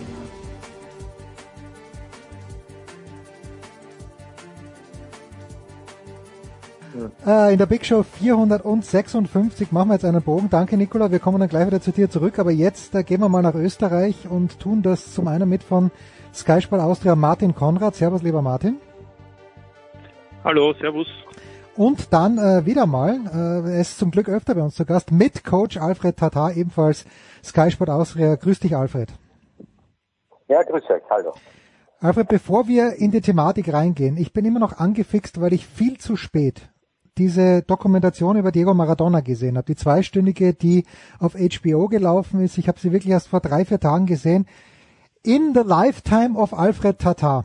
Hast du in deiner Zeit als Beobachter des Fußballs, als Coach, und Martin an dich die gleiche Frage, aber zuerst der Alfred, einen besseren Fußballspieler gesehen als Diego Maradona? Nein, habe ich nicht. Ich habe zwar ähnliche gesehen, die auf einem ähnlichen Level war. Mit einem solchen habe ich zusammengespielt, sogar mit Mario Kempes. Oh. Aber das Level von Maradona ist einfach nicht äh, zu toppen mehr. Entschuldige, dass ich kurz nachhake. Aber hast du mit Kempes bei der Admira gespielt oder ah bei der bei der, bei der Vienna bei der bei der bei der Vienna war's, Ja. oder? Bei der Vienna muss es gewesen Bei sein. der Vienna, bei der Vienna und bei St. Pölten haben wir gemeinsam gespielt, ja. Ja, Und ähm, der war ein, ein, ein außergewöhnlicher Spieler, also etwas, was man einmal im Leben, äh, wenn man mit so einem Spieler zusammenspielt, da darf man sich wirklich freuen, ehrlich freuen. Aber noch einmal, äh, Maradona war dann noch ein Stück drüber. Martin, entschuldige, eine letzte Frage noch an Alfred. Wenn Mario Kempes zu Vienna kommt, auf die hohe Warte damals noch, und 1978 im äh, äh, WM-Finale zwei Tore geschossen hat, kommt er dann ganz normal um die Ecke oder muss man da, nimmt man da gerne ein paar Starallüren in Kauf, Alfred? Also ich war damals schon einer, von dem man gesagt hat, na Moment einmal, ist das ein Sandler? Und der Mario ist mit noch schlechteren Hosen gekommen. Okay, gut. Nicht, weil er es sich nicht leisten konnte, sondern weil er der legerste Typ war im Fußball, den ich kannte. Großartig, großartig. Ich glaube, wir müssen Alfred zu unserem Ja. Special einladen. Ja, Martin, was Äh, ist Mario die Frage an Kempes war dich? übrigens jetzt wieder in Österreich anlässlich der 125 Jahr Feier von Vienna. Und ähm, äh, oder was was 125 Jahre, ich glaube, Alfred. Jedenfalls äh, Ja, ja, gab es da im Vorjahr große, große Feierlichkeiten und Kempes ist auch extra eingeflogen worden. Also er lebt ja, glaube ich, in den USA und teilweise in Spanien oder ich weiß nicht, also jedenfalls ist er ja noch immer sehr umtriebig und macht eigentlich denselben Job wie der Alfred. Er ist äh, Fernsehexperte. Mhm, mhm. Immerhin. So. Ja. Martin, für, für dich, du warst selber auch Fußballspieler beim äh, glorreichen Grazer Athletiksportclub und bist jetzt aufmerksamer Beobachter der Szene. Hast du in deiner, in your life and times einen besseren Kicker gesehen als Maradona? Nein. Ähm, habe ich nicht, wobei ich immer der Meinung bin, es ist schwierig, Vergleiche zu stellen aufgrund der Gegebenheiten. Also ein, ein Maradona hätte es halt wahrscheinlich auch ein bisschen schwieriger. Äh, und dann würde man sagen, der Messi ist großartig. Aber ich hatte das Glück, Diego Maradona einmal tatsächlich live zu sehen. Von Graz nach Udine ist es nicht so weit. Und ich habe ihn in der Saison gesehen, als er mit Napoli das erste Mal Meister wurde mhm. beim Auswärtsspiel in, in Udine. 3 zu 0 Sieg von Napoli, zwei Tore Maradona. War ein Erlebnis. Ähm, ja, hat alles gepasst und war wahrscheinlich eben ein das begnadeter Spieler und in dieser Dokumentation, die ja wirklich äh, sehr ähm, gut gemacht ist, bleibt ja in Erinnerung, dass es ja zwei gegeben hat. Der eine ist der Diego und der ja. andere ist der Maradona. Nicht? Hat ja sein Fitnesstrainer gesagt, glaube ich. Ja, genau, genau. Und wenn man sieht, wie ihm ein Engländer in diesem Viertelfinale bei der WM mit dem Ellbogen einem mitten ins Gesicht haut, da war ich dann, das hat, da hat man im Spiel natürlich nicht mitbekommen, aber war ich umso froher, dass dann war mir dann wurscht, dass es mit der Hand geschossen hat, das Tor. So, zurück zum Fußball und da frage ich jetzt den Trainer. Alfred Tatar. Anfang Juni soll es losgehen, Alfred, in Österreich, in Deutschland, großes Wehklagen, weil so viele Experten um die Ecke kommen, die Verletzungsgefahr ist zu groß und äh, dass das Spiel wird nicht zusammenpassen. Wie sieht der Trainer jetzt? Äh, wir haben heute den 13. Mai, also gute zweieinhalb Wochen vor Beginn wahrscheinlich der österreichischen Bundesliga. Wie gehst du das als Trainer an, Alfred? Äh, Entschuldigung, wollte ich nur sagen, also, Alfred ist gleich, Alfred, ganz kurz nur, ich wollte nur sagen, weil es gerade aktuell war, die Bundesliga hat gerade bekannt gegeben, tatsächlich, äh, Österreich startet am 29. Mai mit dem Cup-Finale und dann ähm, 2. Juli, Juni am Dienstag, also gleich mhm, vier mhm. Tage später, geht der Finaldurchgang los und es sind tatsächlich lauter englische Wochen. Man möchte bis Mitte Juli sämtliche Spiele durchziehen mit Dienstag, Mittwoch, Samstag, Sonntag, Dienstag, Mittwoch, Samstag, Sonntag. Hoppla. Das, das wird heftig. Alfred, wie geht man das an als Coach? Ja, zunächst einmal diese Befürchtungen von wegen äh, Verletzungsgefahr wäre besonders hoch, kann ich überhaupt nicht teilen. Ich denke, dass die Fußballspieler auf dem heutigen Level äh, eine Fitness haben, die nicht weggeht, wenn man nur zu Hause trainiert. Ja. Also ich glaube, dass binnen 14 Tagen, drei Wochen, wo jetzt das gemeinsame Training dann stattfinden wird, äh, man auf einem Level ist, dass es kein Problem sein kann, was die Fitness betrifft. Andere Probleme könnte es geben, das ist keine Frage, aber nicht ein Fitnessproblem. Martin, wer hat denn so in den letzten Wochen ein bisschen profitiert davon, dass nicht gespielt worden ist? Äh, haben die Salzburger viele Verletzungen gehabt? Hat der Lask vielleicht mehrere Verletzungen gehabt, wo Leute jetzt zurückkommen? Äh, von der Warte aus gesehen, wer würde denn profitieren? Also im Prinzip haben alle, glaube ich, profitiert, weil bei allen ähm, Mannschaften hat es Spiele gegeben, die länger ausgefallen wären. Bei Salzburg beginnt es bei Wang, hätte vier Wochen gefällt zum damaligen Zeitpunkt. Der ist natürlich mittlerweile voll fit und äh, das geht also wirklich bei jedem Club. Selbst bei Hartberg waren Spieler nicht hundertprozentig fit. Das ist also das eine. Das andere ist, keiner weiß ähm, natürlich, ob es äh, in dieser Fülle an Spielen dann trotzdem vielleicht äh, zu, ich will nicht sagen deshalb Verletzungen kommt, aber wie das aufgenommen wird. Weil Fakt ist, zunächst gab es nur Heimtraining über sechs Wochen, mhm. danach jetzt insgesamt vier Wochen ähm, Training in Kleingruppen und jetzt zwei Wochen Mannschaftstraining mit einem Testspiel, mehr geht nicht. Mhm. Und danach geht eben der Finaldurchgang los. Also ich glaube eher, und das würde mich beim Alfred auch interessieren, ich glaube eher, dass es die Frage ist, ähm, wie da motorisch die Spieler beieinander sind, nachdem sie, ich sage es einmal so, ähm, ja, Zweikämpfe praktisch bis zum kommenden Freitag äh, insgesamt äh, fast drei Monate keine Zweikämpfe bestritten haben, zweieinhalb Monate. Ja, äh, die Antwort ist recht einfach. Fußball ist ein äußerst komplexes äh, Sport, ein komplexer Sportart, ähm, eine komplexe Sportart und die Hauptbedingung aus meiner Sicht ist, dass die Spieler vor allem koordinativ äh, gut ausgebildet sind und auf einem hohen Level. Das heißt also, dass diese Fähigkeit, sich auf diese Mehrfachbelastung unter Anführungszeichen sich so einzustellen, weil man eben eine Umstellungsfähigkeit hat, in einen anderen Rhythmus kommen zu müssen, dass das sehr wohl ausgeprägt ist.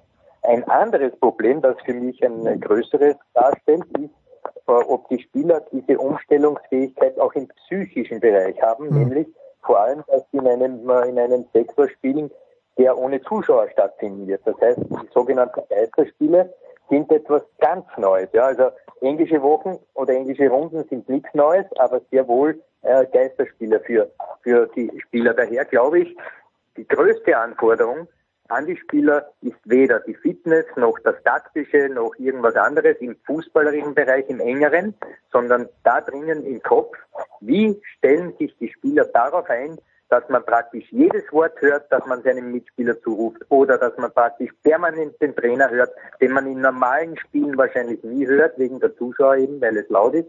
Das heißt, diese Dinge sind aus meiner Sicht äh, der Schlüssel dazu, ob Mannschaften erfolgreich sein werden oder nicht, je nachdem, wie sich mit, sie mit diesen neuen Gegebenheiten umgehen können. Ist in dieser Hinsicht, Martin, irgendwas geplant? Was weiß ich, Applaus vom Band, hat Gottschalk früher immer gesagt. Der ist zwar schon ein bisschen abgenudelt, aber im Zweifel spielen wir ihn ein. Ist, ist irgendeine Beschallung geplant? Wäre es überhaupt regeltechnisch erlaubt, dass zum Beispiel bei Rapid-Heimspielen äh, die, die edlen Klänge der noch viel edleren, edleren Ultras hier eingespielt werden? Na, das ist ja erstens einmal, wie du schon richtig ansprichst, nicht, nicht gestattet, über die mhm. Lautsprecheranlage zusätzliche akustische ähm, Merkmale oder auch andere äh, akustische Töne von sich zu geben. Das ist ja schon nicht gestattet bei einem normalen Fußballspiel, mhm. also bei Normalbetrieb mitzusehen und das ist ja in diesem Fall auch nicht gestattet ähm, und wird auch wohl nicht gestattet werden. In Deutschland habe ich gehört, wird es bei den Übertragungen auf Sky äh, Optionen geben, unter Umständen also auch, dass man einerseits den Kommentar hat, auf der anderen Seite möglicherweise Zuspielungen von, von anderen Spielen, also von ehemaligen Spielen mhm. mit Applaus und mit Stimmung. Das ist über Österreich, weiß man das noch nicht, wie wir das machen auf Sky, aber was auch noch nicht klar ist, ist, die, die genauen ähm, Abfolgen will man erst in den nächsten Wochen, man hat jetzt ja noch über zwei Wochen Zeit, besprechen. Da geht es dann so um Details wie etwa, gibt es dann fünf Wechsel pro Spiel? Mhm. Ähm, wie müssen sich die Spieler auch verhalten mit Handshake? Also den wird es wohl nicht geben. Was ist beim Torjubel? Äh, müssen Trainer Masken tragen? Und, und, und. Diese Dinge werden besprochen und dann wird möglicherweise auch besprochen, was soll über die Beschallung nämlich erfolgen. Also zum Beispiel nur der Durchsage des Torschützen. Ähm, gibt es das überhaupt? Keine Ahnung. Also das ist sicher noch offen, aber ich glaube, das wird eher, wie es der Alfred schon sagt, äh, ungewohnt sein. Wir kennen das bei Spielen, die eben unter Ausschluss der Öffentlichkeit stattfinden aufgrund von äh, Vergehen des Publikums in, in Spielen davor. Das wird sicherlich Neuland sein, aber wie die Spieler darauf reagieren, wird offen sein. Ich glaube, unter dem Strich ist es trotzdem so, dass es nichts anderes ist als ein Testspiel vom Charakter her, nämlich äh, von, von der Stimmung her, aber am Ende des Tages geht es natürlich um Punkte und letztlich auch darum, wer Meister wird, wenn der Europacup kommt. Und ich glaube, irgendwann wird dann der, der Schalter umgelegt werden, weil es dann einfach darum geht, jeder will gewinnen. Wer kann gewinnen? Darf ich aber, ja, bitte. Ich da was dazu sagen? Ja. Ähm, ich äh, möchte da etwas äh, dazu sagen, was Mario Kempes, weil von dem haben wir zu Beginn gesprochen, eines Tages zu mir sagte. Äh, ich habe zu ihm gesagt, Mario, jetzt spielst du vor 2000 Zuschauern auf der Hohen Warte. Vorher hast du gespielt in Mestalla vor 60.000 oder 40.000 und in Barcelona vor 100.000. Ähm, ist das nicht irgendwie komisch? Und weißt du, was er gesagt hat? Er hat gesagt, ein Fußballspieler geht auf das Spielfeld und es ist ihm völlig egal, ob einer zuschaut oder 100.000. Weil wenn er Liebe hat zum Spiel, genügt ihm das. Daher glaube ich, wir werden genau sehen, bei diesen besonderen Verhältnissen, wer sind Fußballer und wer sind verkleidete Fußballer. Hm. Jetzt mache ich, ich, ich, ich, manchmal, Martin, mache ich den großen Fehler und schaue ins Forum des Standard hinein. Und mhm. äh, da ist natürlich dann, äh, es gibt ja zwei, zwei Hälften, wobei die, die sagen, toll, dass wieder losgeht, sind erstaunlicherweise in der Minderheit. Aber es ist dann immer wieder die Rede von den Fußballmillionären. Und das regt mich mittlerweile auf, weil ich mir nicht vorstellen kann, äh, ist es zu hoch angesetzt, wenn ich sage, in Österreich verdienen zehn Fußballspieler mehr als eine Million Euro oder sind's gibt's diese Fußballmillionäre überhaupt? Weil ich kann es mir ehrlicherweise in Hartberg, ich kann es mir bei Sturm nicht vorstellen, äh, beim WAC nicht, bei Rapid, naja, vielleicht ein oder zwei, bei Salzburg vielleicht drei oder vier und beim Lask ein oder zwei. Gibt's diese Fußballmillionäre in Euro überhaupt? Ja, die, die gibt es mit Sicherheit, aber die Frage ist immer, welche äh, Jahresanzahl du insgesamt hm. für diese Berechnung heranziehst. Also im, im Jahresgehalt, glaube ich, können wir uns einigen drauf, da werden wir rasch fertig sein mit den hm. äh, Jahresgehältern von einer Million Euro oder mehr. Das ist äh, relativ bald erledigt bei Salzburg aufgrund der Champions League Spiele und aufgrund der Prämien und so möglicherweise sind es eben dann mehr, aber es wird vielleicht auch noch den einen oder anderen zusätzlich geben. Aber insgesamt bin ich bei dir. Es gibt äh, die Mehrzahl der Spieler, die in etwa Verträge wohl hat, wo man den sechsstelligen Bereich im Jahresgehalt äh, gerade vielleicht erreicht. unabhängig äh, von, von, also schon mit Prämien. Und äh, weil du da sagst, ja, in diesen Foren gibt es sehr viele Neider, das ist auch nichts Neues die prinzipiell alles kritisieren, die kritisieren auch die Vormachtstellung des Fußballs. Ich kann nur sagen, das sind Wirtschaftsunternehmen und genauso wie ein Gasthaus sich freut, am Freitag aufsperren zu dürfen in Österreich, genauso freut sich ein Fußballverein äh, im Juni wieder das zu tun, wofür es diesen Verein gibt, nämlich Fußball zu spielen. Und na, natürlich, es ist ein Wirtschaftsunternehmen und ja, natürlich, es gibt Medienrechte, die dafür sorgen, dass es Einnahmen gibt, mit denen man eben Fußball spielen kann, auch ohne Zuschauer. Deshalb gibt es andere Sportarten, wo das nicht möglich ist. Aber ich finde es also keinesfalls verwerflich. Im Gegenteil, der Fußball bezahlt sich alles selbst. Die Bundesliga, die Tests, die Spiele, es sind trotzdem noch Verluste, aber es wären mehr Verluste, wenn man überhaupt nicht spielen würde. Und jeder Geschäftsführer haftet. Also insofern ist es auch seine Pflicht, dafür zu sorgen, dass sein Betrieb am Laufen gehalten wird. Und insofern sind das meines Erachtens einfach Menschen, die sich nicht weiter damit auseinandersetzen. Und deshalb sollte man das auch dort lassen. Aber es ist schön, dass jeder in einer Demokratie alles sagen darf. Ne? Naja, da gibt es auch genug andere Dinge, über die man jetzt sprechen könnte. Aus sportlicher Sicht, Alfred, äh, der S. Rapid Wien ist sieben Punkte hinterm Lask, wenn es wieder losgeht. Hat Rapid aus deiner Sicht eine Chance, äh, beide noch zu überholen, nämlich Salzburg und den Lask, oder werden sich die Salzburger und der Lask untereinander ausmachen? Ich glaube, dass Rapid durchaus die Chance hat, den Lask noch zu überholen. Ob äh, man auch Salzburg überholen kann, das ist die entscheidende Frage. Aber der Lask ist durchaus in der Reichweite. Also ich denke, es wird ein Dreikampf sein um den Titel. Natürlich hat Rapid die schlechtesten Karten in diesem Dreikampf. Aber ich äh, denke, dass eingedenk all dieser Umstände, die wir eben gerade auch beschrieben haben, es genügt, wenn man einen guten Start hat, hm. einen Lauf aufreißt und vielleicht dann zehn Spiele gewinnt. Wenn das Rapid schafft, ist Rapid Meister. Und ein Wort noch zu den Salzburgern, Martin, die 74 Tore schon geschossen haben in den 22 bisherigen Spielen, aber oft einmal ein bisschen schlampig hinten raus waren. Ist das, wäre das auch deine Analyse? Die haben halt öfter mal unentschieden gespielt, wo sie Spiel eigentlich schon 4-0 hätten gewinnen hätten müssen. Hätten gewinnen hätten müssen. Sehr schönes Deutsch. Aber Martin, ja, du, die, du, du weißt, wo ich hin möchte. Die, die Chancenverwertung ist ein Problem. Das haben viele Mannschaften und unter anderem auch Salzburg sicherlich gehabt, nachdem Haaland weg ist, nachdem Minamino weg ist. Ähm, aber ich glaube, es ist eine völlig neue Situation. Es ist müßig zu sagen, was war im Februar, was war Anfang März, hm. nach Ende des Grunddurchgangs.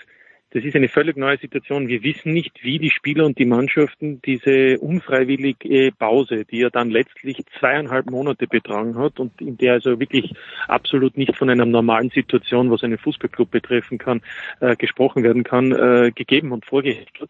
Heißt, wir wissen nicht, wenn es Anfang Juni losgeht, welche Mannschaft tatsächlich auf den Punkt dann perfekt eingestellt und auch perfekt in der Physis und natürlich auch mannschaftstechnisch gerüstet ist. Das ist das eine. Und das zweite ist, ähm, wir wissen dann natürlich auch nicht, äh, wie dann eben innerhalb von sechs Wochen die Mannschaften dieses ich möchte fast sagen, Turnier, ja, aber mhm. so könnte man es fast bezeichnen, in dieser kurzen Phase diesen Finaldurchgang auch tatsächlich bestreiten, der ja letztlich in fünf Wochen absolviert wird und danach gibt es eben noch die zwei äh, Halbfinale und Finale, diese Europa League Playoff-Spiele, immer vorausgesetzt, äh, eben, also es geht eben darum, wer dann noch den fünften Europacup-Platz bekommt. Davor ist eben zu Beginn am 29. Mai das Cup-Finale. Also ich finde, das ist äh, völlig offen und ich glaube, da gibt es auch keine Erfahrungswerte. Und zum Alfred wollte ich nur sagen, es ist klar, dass er auch noch für Rapid, er hat ja vor der Saison äh, Rapid als Meisterschaftsfavorit auch gesehen. Ah. Insofern äh, kann er natürlich das auch jetzt noch so sagen. Also ich würde sagen, es ist alles offen, selbst der WRC hätte nach dieser Rechnung auch noch Möglichkeiten.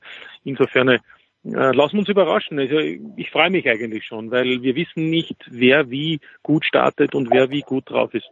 So, und also ganz ehrlich, äh, in dieser Hinsicht noch kurz ein, ein Zusatz. Also das, was wir jetzt in Österreich erleben werden, in dieser kurzen Zeit, diese Fülle von Spiele, da muss jedem Fußballfreund das Herz aufgehen. Es, es gibt kein langes Warten bis zum nächsten Wochenende. Es geht zack, zack, zack, hm. möchte man fast sagen. Und Alfred, warum geht mir das Herz nicht auf? Wir reden 18 Minuten über den österreichischen Fußball und der glorreiche SK Bundegammer Sturm Graz wird mit keiner Silbe erwähnt. Wir, äh, nee, nicht wir, die Schwarz-Weißen haben es geschafft in den, ins Meisterplayoff unter die besten sechs. Was, was ist das beste Szenario, Alfred, das du dir vorstellen kannst für Sturm Graz? Ah, Sturm Graz, Sturm Graz ist ungefähr so wie der, wie der Joker im, im Jolly spielen. Ja? Also wenn du ihn hast, dann kannst du runterlegen. Naja, ich meine damit, bei gutem Spielverlauf und bei, bei einem guten Wind kann Sturm äh, auch nach, noch Dritter werden. Also das ist jetzt nicht so weit hergeholt. Aber das ist eben die große Frage. Die Karten werden gemischt, du hebst die Karten auf und hast du den Joker oder nicht? Und äh, das ist die Frage, ob du den hast auf Seiten von Sturm. Und äh, ich glaube, die Schwarz-Weißen werden äh, intern natürlich auch diese Ziele ausgeben, weil die wollen durchaus auch nach Europa, um, äh, um dort wieder vielleicht für Furore zu sorgen. Daher, es ist schön, dass sie im Meisterplayoff sind, überhaupt keine Frage. Und sie werden alles dafür tun, dass sie in diese Europacup-Plätze kommen werden. Also Sturm ist wirklich jene, jenes Team, von, von dem ich am meisten erwarten werde. Na schau, da haben wir doch noch Martin eine schöne Kurve gefunden. Also wir werden sicherlich äh, mit dem Martin auf alle Fälle, vielleicht auch mit dem Alfred vor dem Start der österreichischen Bundesliga-Saison und auch vor dem Pokalfinale vielleicht noch miteinander plaudern. Danke euch beiden. Äh, ich gehe wieder zurück zu Nikola ganz kurz und komme dann am Ende der Big Show 456 wieder.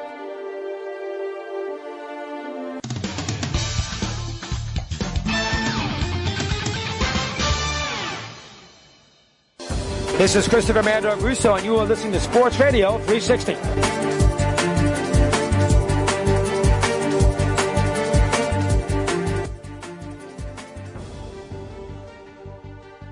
Wir machen weiter in der Big Show 456 mit Motorsport vom äh, Monaco Bayerns, wie die Italiener es nennen, schalten, sind wir also wieder angekommen in den Außenstudios Malta im Monaco Malta ist Jens Lima und wir sprechen über Formel 1 äh, mit den beiden äh, Stefans. Zum einen Stefan Ehlen. Hallo Stefan. Servus. Und mit Stefan Reinrich. Hallo The Voice. Ja, modernes Land, modernes Landshut und modernes Tübingen, so ist es. Genau, also, ähm, ja, der Producer fragte mich, Stefan, am Anfang der Woche, ob ich mir vorstellen könnte, den Formel 1 Teil zu machen. Dachte ich so, natürlich kann ich das machen.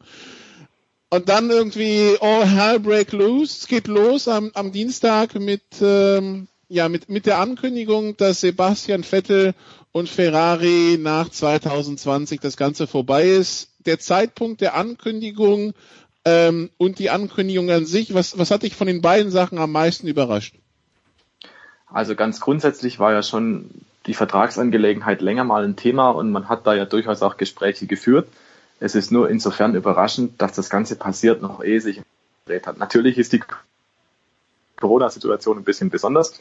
Ähm, das hat sicherlich seine Rolle da gespielt. Aber überraschend ist es schon, dass man sagt, so, man trennt sich zum Jahresende und hat noch eine komplette Saison zu fahren. Das ist, glaube ich, doch eher ungewöhnlich. Also Fernando Alonso hat es mal gemacht, ganz vor Jahren, als er von Renault zu McLaren gewechselt ist. Auch da hat er schon frühzeitig angekündigt, wird so passieren. Ähm, aber das in dieser Form, das ist schon, finde ich, bemerkenswert auf jeden Fall. Und dann hat mich äh, vor allem beeindruckt an der ganzen Geschichte die Aussage von Sebastian Vettel in der Presseaussendung, wo irgendwie so klar hervorgeht, naja, ähm, beide Seiten hatten die Liebe nicht mehr so in die Richtung. Also beide Seiten haben gespürt, irgendwie, wir wollen nicht mehr miteinander. Und das ist schon recht klar in der Aussage einfach, finde ich, äh, dass man einfach Vettel nicht mehr gewünscht hat und Vettel auch das nicht mehr so wollte, diese Konstellation. Und für Sebastian Vettel ist das, glaube ich, extrem schwierig, weil er zum ersten Mal in seiner Karriere nicht gewollt wird. Also er hat ja in den vergangenen Wochen auch immer betont, ich hatte in meiner Karriere immer drei Jahresverträge. Und das war schon so ein bisschen, er hat sich da, glaube ich, auch vor den Kopf gestoßen gefühlt bei Ferrari. Die hatten den Leclerc verpflichtet, im Winter dann für, glaube ich, vier, fünf Jahre bis einschließlich 2024. Fünf Jahre, ja. Genau, und bei ihm sagt man dann auf einmal nicht, nicht ja sofort, und das war halt bisher in der Karriere immer so. Wenn es um Vertragsangelegenheiten ging, Sebastian Vettel hatte da wirklich Freifahrtschein. Der hatte äh, eine Vertragsangelegenheit, die immer auf der Überholspur war. Und jetzt zum ersten Mal befand er sich in der Situation, dass er nicht gewollt wird. Also ich glaube tatsächlich, dass ihn das sehr nachdenklich gemacht hat. Ich glaube auch tatsächlich, dass dieses Saison 2019 mit eben dem starken Charles Leclerc da Spuren hinterlassen hat. Und so ein bisschen ist es auch ein Déjà-vu jetzt ähm, 2014 bei Red Bull, da kam Daniel Ricciardo, der ist ihm um die Ohren gefahren und Vettel ging weg. Vettel hat da äh, das Weite gesucht, ging zu Ferrari. Ähm, damals war das, glaube ich, sogar ein guter Wechsel. Also fand ich, fand ich gut. Ich finde auch seine Ferrari-Zeit nach wie vor gut. Er hatte nur das Pech, dass in die Mercedes-Dominanz gefallen ist. Ähm, Aber jetzt ist es auch wieder so. Der Charles Leclerc fährt ihm um die Ohren und Vettel sagt dann, okay, dann will ich weg. Jetzt aber ist die Situation so, dass es nicht nur seine Entscheidung war, sondern dass es auch von Ferrari wohl ausging, dass man gesagt hat, nee, ähm, wir planen nicht mehr mit dir. Also es ist ganz klar, man hat da die Zeichen gestellt ähm, auf Charles Leclerc, der ist die Zukunft und der Vettel hätte vielleicht noch unter Umständen mit tun können, aber vielleicht nicht mehr als Nummer eins und ähm, das wollte dann der Vettel wiederum nicht. Deswegen bin ich jetzt sehr gespannt, was da für eine Dynamik reinkommt. Also wir sehen ja auch die Dominosteinchen fallen, da kommen wir wahrscheinlich später noch drauf. Ähm, und es bleibt nicht mehr viel, wo Sebastian Vettel eigentlich noch hin kann. Und man kann auch aus seinen Aussagen, die sind ja so ein bisschen kryptisch, wie PR-Floskeln halt meistens sind, kann man einiges rauslesen, vielleicht oder auch nicht. Ähm, da ist alles möglich von, es gibt den Granatenwechsel, dass er zu Mercedes geht, zu Hamilton, oder er hört vielleicht komplett auf. Nun, The Voice, ähm, also seit 2015 ist er gefahren. Sollten 2020 Rennen stattfinden, wird das natürlich auch noch mit reingerechnet werden. Bisher, wenn man auf die blanken Zahlen schaut, 101 Rennen, 14 Siege, 12 Poles, 54 Mal aufs Podest gefahren. Wenn ich jetzt ein bisschen zurückblicke, gerade auf die Segmente, die ich dann immer in Vertretung vom Producer aufgenommen habe, die letzten ein, zwei Jahre, weiß ich noch, dass da sehr oft in Bezug auf Vettel halt die Begriffe Fehler oder Enttäuschung oder so fehlen, weil irgendwas Dummes immer wieder passiert ist. Ähm, nun ist ja das Problem, dass äh, gerade so der, der menschliche Geist sich eher natürlich an das Zeitnah erinnert, als an das, was davor war. Was wird denn deiner Meinung nach bleiben ähm, von, von der Periode Vettel bei Ferrari, wenn man da in vier, fünf Jahren draufschaut? Ja, dass es am Anfang eine Traumehe ist mit großen Hoffnungen äh, gefüllt. Vettel wollte natürlich seinem großen Vorbild Schumi, Michael Schumacher, äh, nacheifern und wollte dann eben auch mit einem zweiten Team, nicht nur mit Red Bull, sondern auch mit einem zweiten Team mit der Kultmarke Ferrari den großen Traum erfüllen und die Weltmeisterschaft gewinnen. Ähm, es war sehr aufgeladen von Anfang an. Die Medien haben einen Riesenbohai gemacht. Der nächste Deutsche nun bei Ferrari schaffen die Italiener tatsächlich den Turnaround. Und am Ende muss man sagen, ähm, es ist Vertrauen weggegangen, offenbar von beiden Seiten, wobei ich immer noch glaube, dass äh, bei Vettel mehr Grund ist, tatsächlich unzufrieden zu sein, eine klare Entfremdung. Man muss bei Sebastian Vettel sagen, er ist äh, trotz der äh, des Status als einer der Sportheroen nicht nur Deutschlands, sondern der Welt, als einer der besten nach wie vor Formel 1 Fahrer. Der zählt zu den besten vier, auch nach diesen Fehlern in den vergangenen Jahren, die zu erklären sind, aufgrund hauptsächlich, muss man sagen, eines Ferrari, der ihm nicht liegt.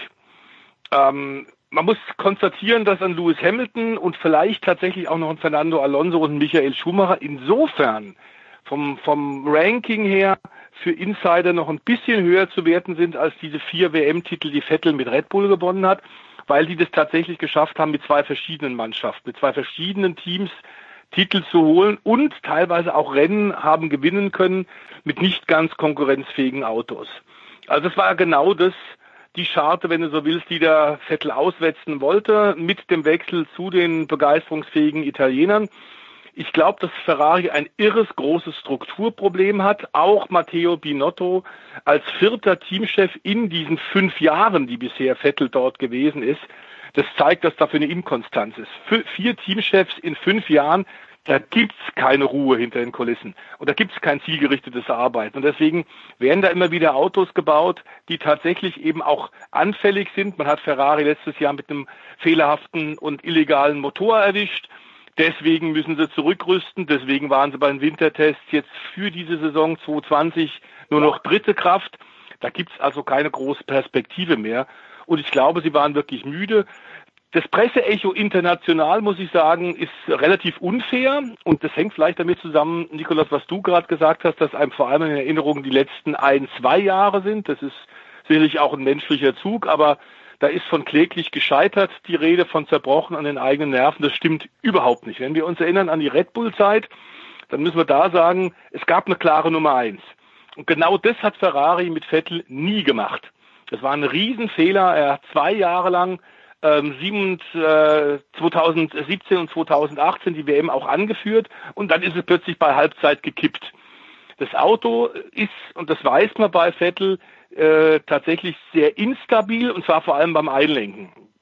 Das, er braucht ein Auto, das er Vertrauen hat, damit er so spät bremsen kann und so spät einlenken kann, wie das Vettels Fahrstil ist, der ihn zu großen Erfolgen gebracht hat.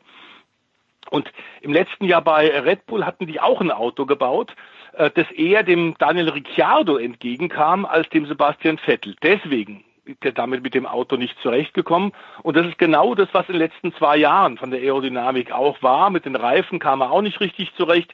Der Leclerc kam letztes Jahr, und das muss man sagen, von den reinen Ergebnissen her, von den Zahlen her, hat er tatsächlich als Neuling alle überrascht und ist eine sensationelle erste Saison bei Ferrari gefahren hat allerdings auch hinter den Kulissen ordentlich Stimmung gegen Vettel gemacht, wird nämlich von Nicolas Todd gemanagt. Das ist der Sohn von Jean Todd. Und wir wissen, dass das ein politisch ganz aktiver Typ ist. Also die haben dafür gesorgt, dass die Stimmung bei Ferrari ganz klar gekippt ist, und zwar gegen Vettel war. Und insofern hat diese Fortsetzung, eine Vertragsverlängerung um zwei oder ein Jahr, was man wohl tatsächlich dem Vettel angeboten hat, aus Sicht des Deutschen, aus Sicht von Sebastian nicht sehr viel Sinn gemacht. Denn wenn tatsächlich das Vertrauen weg ist, eine Entfremdung da ist, dann muss man sagen, okay, es war offenbar ein Irrtum. Ein Ende des roten Irrtums äh, führen wir jetzt ran und äh, nur noch hinterherfahren und eine klare Nummer zwei hinter Leclerc sein, das wollte er nicht. Äh, The Voice noch kurz so auf Tifosi-Ebene gesehen, dass er Monza im Ferrari nie gewinnen konnte, also dreimal Podium, einmal Zweiter, zweimal Dritter. Wirkt das dann auch nach bei den Fans? Ich glaube, dass es bei den Fans auch nachwirkt, aber sie haben ihn durchaus auch den Vettel geliebt. Das Problem war zum Beispiel im letzten Jahr, dass es eine klare Absage, eine Ansage gab, die von Leclerc gebrochen wurde. Es war ganz klar eine Absprache während der Saison, wer den beiden Ferrari-Fahrern dem anderen helfen muss. Und zwar wann. Und genau das hat der Leclerc nicht eingehalten. Er hat in Monza auf der Hochgeschwindigkeitsstrecke, wo Windschatten absolut entscheidend ist, dem Vettel nicht geholfen. Andersrum hat Vettel Leclerc geholfen. Leclerc ist auf Pole gefahren und hat das Rennen gewonnen. Und da gab es Riesenärger hinter den Kulissen und Matteo Binotto, der Teamchef, hat Vettel nicht geholfen. Er hätte da ein klärendes Gespräch führen müssen. Er hätte da mit klarer Hand sagen müssen, Leute, wir haben übers Jahr gesehen, eine klare Absprache, daran muss man, muss man uns jeder halten so geht es nicht. Und genau das hat Vettel am Ende auch tatsächlich gefehlt. Ich glaube allerdings auch, dass wenn wir von der Struktur sprechen, tatsächlich die große Riesenerfolgszeit bei Ferrari ja war mit Jean Todt als Franzosen, als äh, sehr harten Generalissimo, als Teamchef, der mit sämtlichen italienischen Traditionen im Team bei Ferrari äh, ab, sie alle abgeschnitten hat. Es gab keinen Rotwein mehr in der Mittagspause und, und, und. Es gab einen deutschen, sehr disziplinierten deutschen Fahrer, der technisch sehr versiert war und einen britischen Teamchef. Vor zwei Jahren war Ross Braun, der damals ja äh, tatsächlich auch bei Mercedes noch gearbeitet hat, war, war der tatsächlich in der, wäre der, wäre von Ferrari noch, noch äh, verfügbar gewesen. Er hat auch schon angekündigt, das könnte ich mir noch vorstellen bei Ferrari nochmal versuchen, die Technik in den Griff zu bekommen. Und Ferrari hat das nicht gemacht. Ich glaube, dass die ein Strukturproblem haben und ich glaube nicht, ehrlich gesagt, dass bis auf Einzelsiege in den nächsten zwei, drei Jahren Ferrari wieder Weltmeister werden kann. Nicht mit der Struktur und mit der hysterischen Presse im Hintergrund. Wenn Jean Todt den Rotwein beim Mittagessen abgesch abgeschafft hat, dann ist es aber nicht zwingend eine französische Eigenschaft. The Voice muss ich noch hinterher schieben. Ähm, also weil, also ne, ich kenne ich kenne das in Frankreich nur zu gut, dass auch in Firmen zum, zum Mittagessen noch ähm, Rotwein konsumiert wird. Aber jetzt, ähm, Stefan, die Frage, jetzt darfst du den Riesenblick in die Glaskugel werfen. Was passiert jetzt mit mit mit mit Vettel? Also war also sofern 2020 in irgendeiner Form gefahren wird. Also ist das die Abschiedstournee oder was wird das? Also das hat natürlich das Potenzial, dass es die Abschiedstournee wird grundsätzlich. Ich meine, wir nehmen einfach mal an, es gibt das Szenario, Vettel hört nach dieser Saison auf. Dann hat er jetzt völlig freie Fahrt. Also er kann jetzt völlig ohne Druck und auf irgendwelche äh, Rücksicht nehmen, kann er einfach vorne wegfahren. Er kann einfach riskieren, reinhalten, was er will.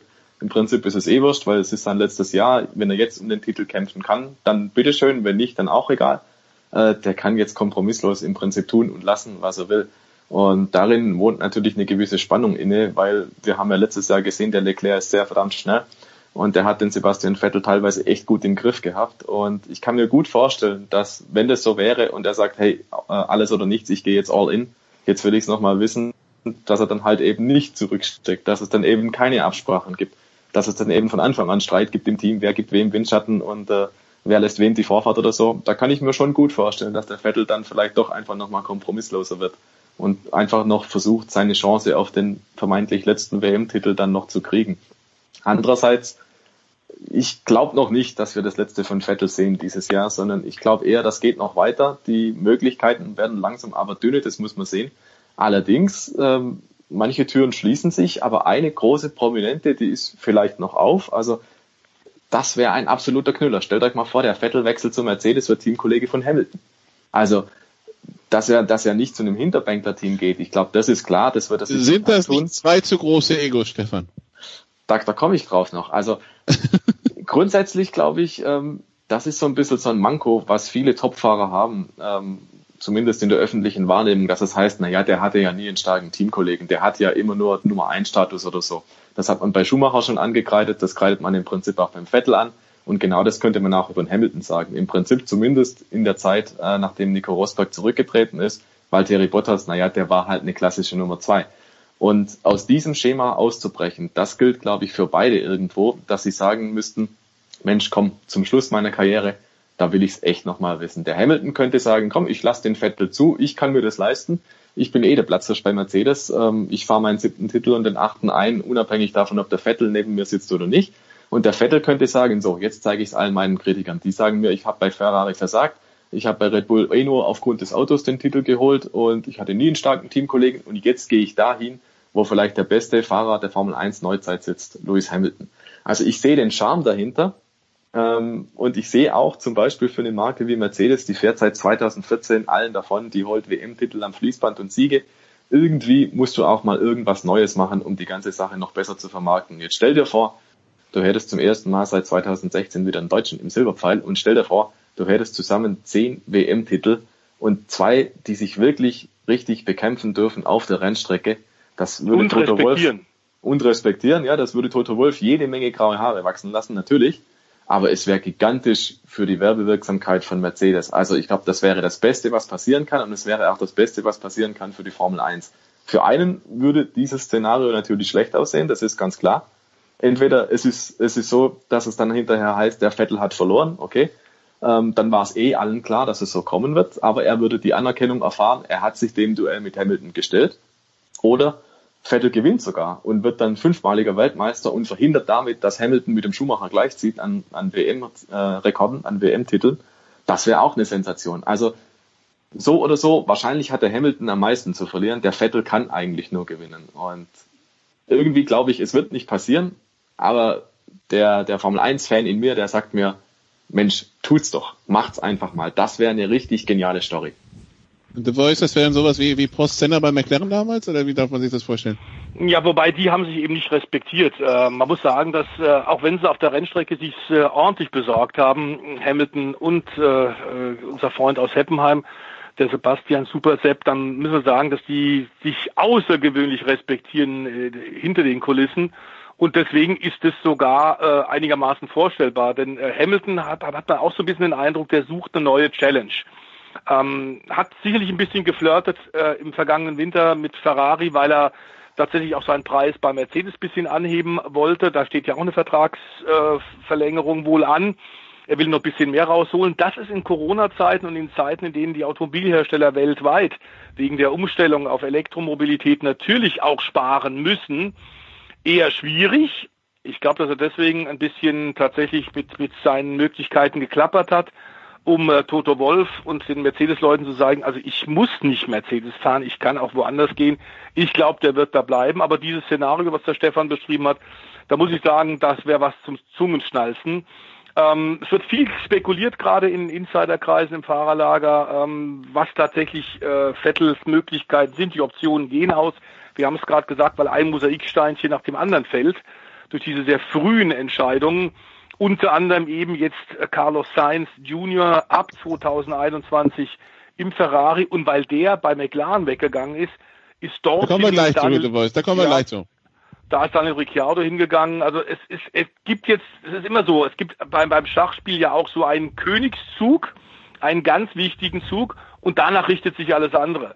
Üblicherweise hat Ferrari immer rund um Monza, September, Oktober, bekannt gegeben, was die machen. Dies aber 2021, äh, 2020 ist keine der normalen Saison. Mit Corona wissen wir gar nicht, ob wir überhaupt noch Formel 1 Rennen haben. Deswegen muss man das so früh machen, auch weil ab 2022 ein völlig neues Formel 1 Reglement kommt. Vielleicht ist durch diese Sesselrücken dann eben eine Möglichkeit gegeben, dass man Traumduo bei den Silberpfeilen sehen kann. Für Mercedes wird es, auch wenn es eine internationale Marke ist, extrem attraktiv sein, einen vierfachen deutschen Formel 1 Weltmeister, einen Deutschen wieder zu haben. Ähm, und ich glaube, Stefan hat völlig recht, das Medienecho wäre gewaltig. Und vielleicht ergibt dieses Sesselrücken momentan ja auch noch eine Chance für Fernando Alonso. Gut, dann soll es das erstmal zu Vettel gewesen sein. Wir machen eine kurze Pause und dann sprechen wir über diese Dominosteinchen, die alle gefallen sind. Bis gleich.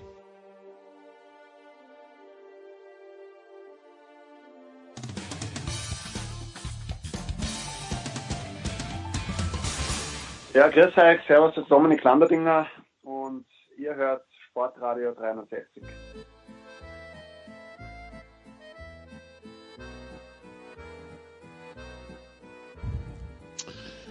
Big Show 456 bei Sportradio 360. Wir sind immer noch in der Formel 1. Wir sind immer noch mit den beiden Stefans unterwegs und der Producer schuldet mir eine neue Tastatur, weil man sich diese Woche, wenn man mit Motorsport äh, zu, sich für Motorsport interessiert hat, für Infos, äh, Stefan sich die F5-Taste kaputt gehauen hat, muss man ja so sagen, äh, weil irgendwie so Schlag auf Schlag die Infos kommen. Die erste Info, ähm, hat ja der Voice schon angesprochen, ist, dass Carlos Sainz jetzt also zu, zu, zu Ferrari wechselt. Man hat so mit Carlos Sainz und mit Charles Leclerc so zwei junge Wilde, ne?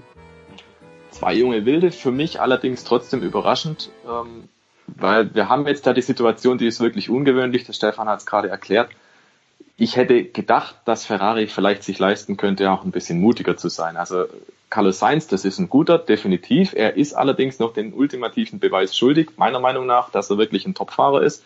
Insofern halte ich das, was Ferrari gemacht hat, eher für eine ja, recht konservative Lösung, dass man sagt, man holt Carlos Sainz für zwei Jahre. Das ist dann, so verstehe ich das, die ganze Sache das ist dann die Nummer zwei neben Charles Leclerc. Also ich glaube schon, dass Leclerc insgeheim, zumindest insgeheim, die Nummer eins sein wird bei Ferrari und Carlos Sainz als solider Flügelmann engagiert wurde. Also ich kann mich auch grandios tauschen, täuschen und der Carlos Sainz blüht auf und ist auf einmal Siegfahrer. Aber das sehe ich momentan noch nicht. Da hätte ich eher gesagt, man holt einen Daniel Ricciardo, da weiß ich, was ich kriege. Das ist ein lustiger Kerl, aber ein sehr, sehr guter Fahrer und einer, der tatsächlich auch schon Erfahrung hat mit Siegen und so ein bisschen Titelkampf zumindest, auch wenn nicht in letzter Instanz was ich mir gewünscht hätte von Ferrari. Und äh, gerade weil Ferrari eigentlich das einzige Team ist, das selbst in Corona-Zeiten das nötige finanzielle Kleingeld hätte, um zum Beispiel einen Megatransfer zu machen. Ich hätte mir tatsächlich gewünscht, dass Ferrari sagt, wir haben jetzt ewig lang auf den Titel gewartet, wir haben zugesehen, wie andere äh, die Titel reihenweise eingefahren haben. Es gab große Probleme, der Stefan hat es vorhin ausführlich geschildert, woran das liegen kann. Ähm, und da hätte ich mir gewünscht, dass Ferrari sagt, so, jetzt machen wir den Geldbeutel richtig auf. Entweder wir kaufen Verstappen aus dem Red Bull-Vertrag oder wir holen uns den Hamilton, dessen Vertrag ohnehin ausläuft. Das wäre ein Szenario gewesen, wo ich gesagt hätte, hey, schau mal her, Ferrari meint es endlich ernst. Und damit, glaube ich, hätte man auch die Chance gehabt, natürlich entweder die eine oder die andere Konkurrenz entscheidend zu schwächen.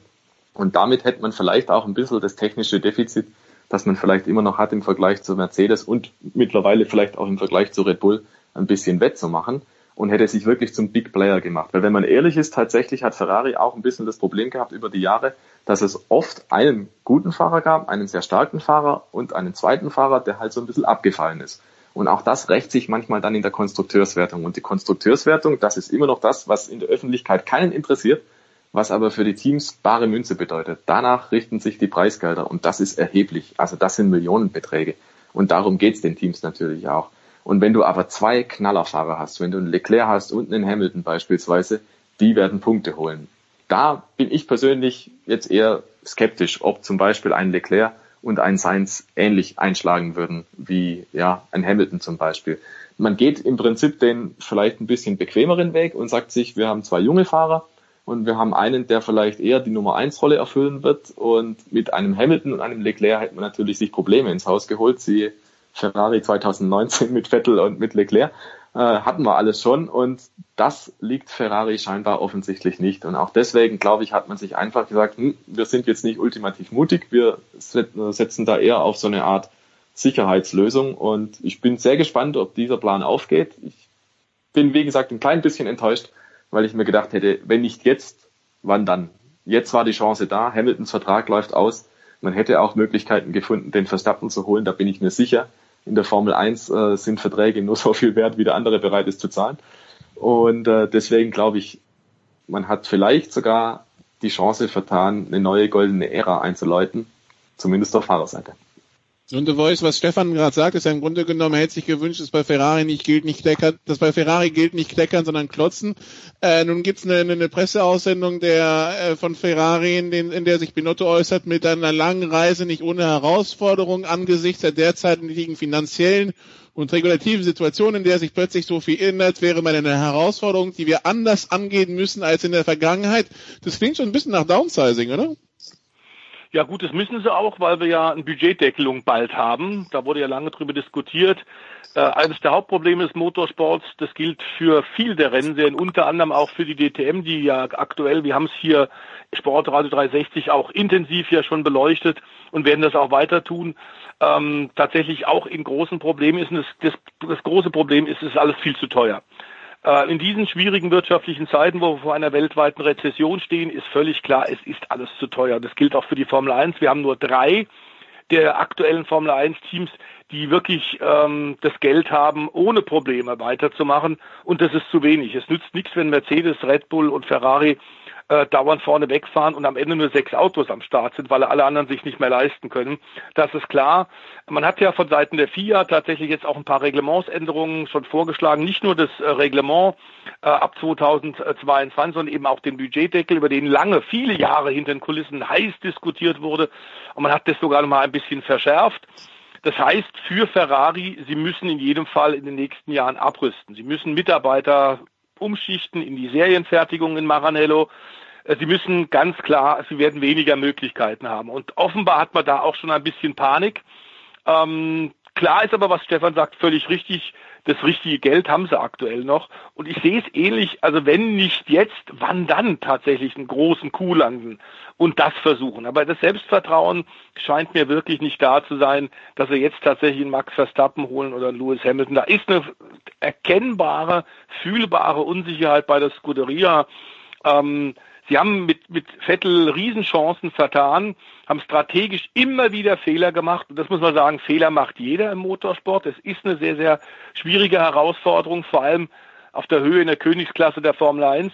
Aber eben nicht nur Vettel hat Fahrfehler gemacht mit einem sehr nervösen Auto, dann bei Rennen und im direkten Duell mit Lewis Hamilton, der einen stabilen, berechenbaren Mercedes hatte sondern sie haben sehr oft an der äh, Teamtaktik auch äh, sich große, große Lapses und große Fehler geleistet.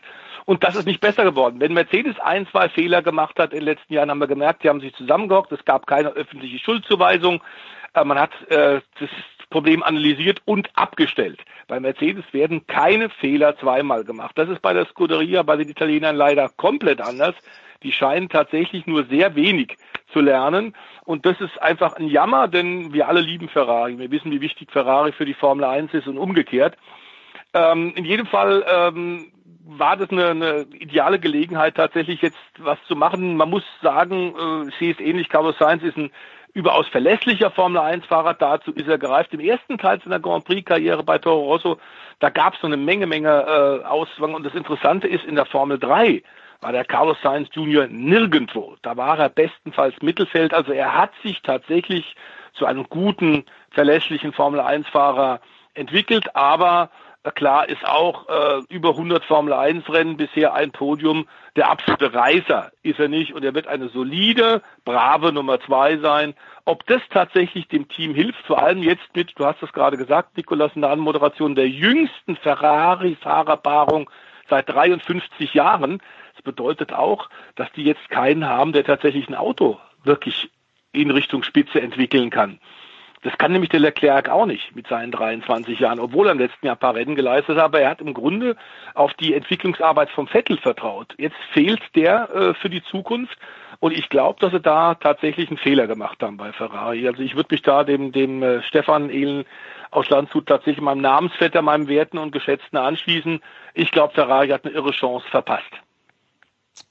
Okay, also Sainz äh, zu Ferrari, ein Sitz wurde damit frei bei McLaren. Der wird jetzt besetzt, The Voice von Daniel Ricciardo, ähm, der sich nach einem Jahr wieder von Renault verabschiedet und also jetzt zusammen mit Lando Norris da das, äh, das äh, Fahrergespann bilden wird. Ähm, McLaren selbst äh, spricht von einer wertvollen Ergänzung, ich zitiere, ähm, äh, in unserer Mission wieder an die Spitze des Feldes zurückzukehren. Ähm, ja, können das, können das die beiden leisten? Ich glaube schon. Äh, McLaren hat tatsächlich äh, große Fortschritte gemacht, seitdem Teamchef der Deutsche Andreas Seidel äh, da am Ruder ist, ein Technikdirektor James Key, seitdem die also Anfang 2019 das Ruder in Working äh, übernommen haben. Lando Norris gilt ähnlich wie Charles Leclerc als ein kommender potenzieller Superstar, als hochtalentiert, aber natürlich noch unerfahren. Die Erfahrung kommt jetzt mit Daniel Ricciardo. Stefan hat es ja gerade eben auch schon gesagt, dass er tatsächlich, der weiß, wie man Rennen gewinnt. Das hat er schon oft gemacht. Ähm, der hat die irre rotiert, der hat auch technisch sehr viel Verständnis. Im Übrigen hat er jetzt auch festgestellt, äh, obwohl er bei Renault als Werksteam ja war, Daniel Ricciardo, dass er jetzt bei den Wintertests 2020, Anfang dieses Jahres mit dem RS20 äh, tatsächlich wieder kein sehr konkurrenzfähiges Auto hat. Renault kriegt's einfach nicht gebacken. Da ist zwar tatsächlich äh, Altmeister Alain Prost als Berater im Hintergrund mit dabei. Äh, sie haben auch richtig gut Geld, aber äh, das Commitment von Renault wird auch immer wieder in Frage gestellt. Und da gibt's immer wieder Gerüchte, machen die überhaupt weiter, ziehen die sich zurück? Also man hat nicht den Eindruck, dass Renault tatsächlich dieses Commitment hat, was es braucht, um im Top-Motorsport ganz nach vorne zu kommen. Bei McLaren hat sich der der, der, der Wind tatsächlich gedreht und da will man nach vorne. Zach Brown, seit äh, einigen Jahren Nachfolger von Ron Dennis, hat da viele Hebel in Bewegung gesetzt, unter anderem eben auch den bei Porsche so erfolgreichen Teamchef Andreas Seidel geholt. Und die Formkurve geht eindeutig nach oben. 2017 war McLaren Neunte in der Konstrukteurswertung, 2018 Sechster und äh, 2019 gab es einen ganz, ganz starken Turnaround. Sie waren Best of the Rest hinter den Top 3 mit dem Daniel Ricciardo kann ein weiterer Schritt in Richtung Spitze gemacht werden. Äh, Stefan, kannst du dich auch dann so für McLaren begeistert in dieser Konstellation, wie es anscheinend The Voice tut? Ja, kurze Antwort ja.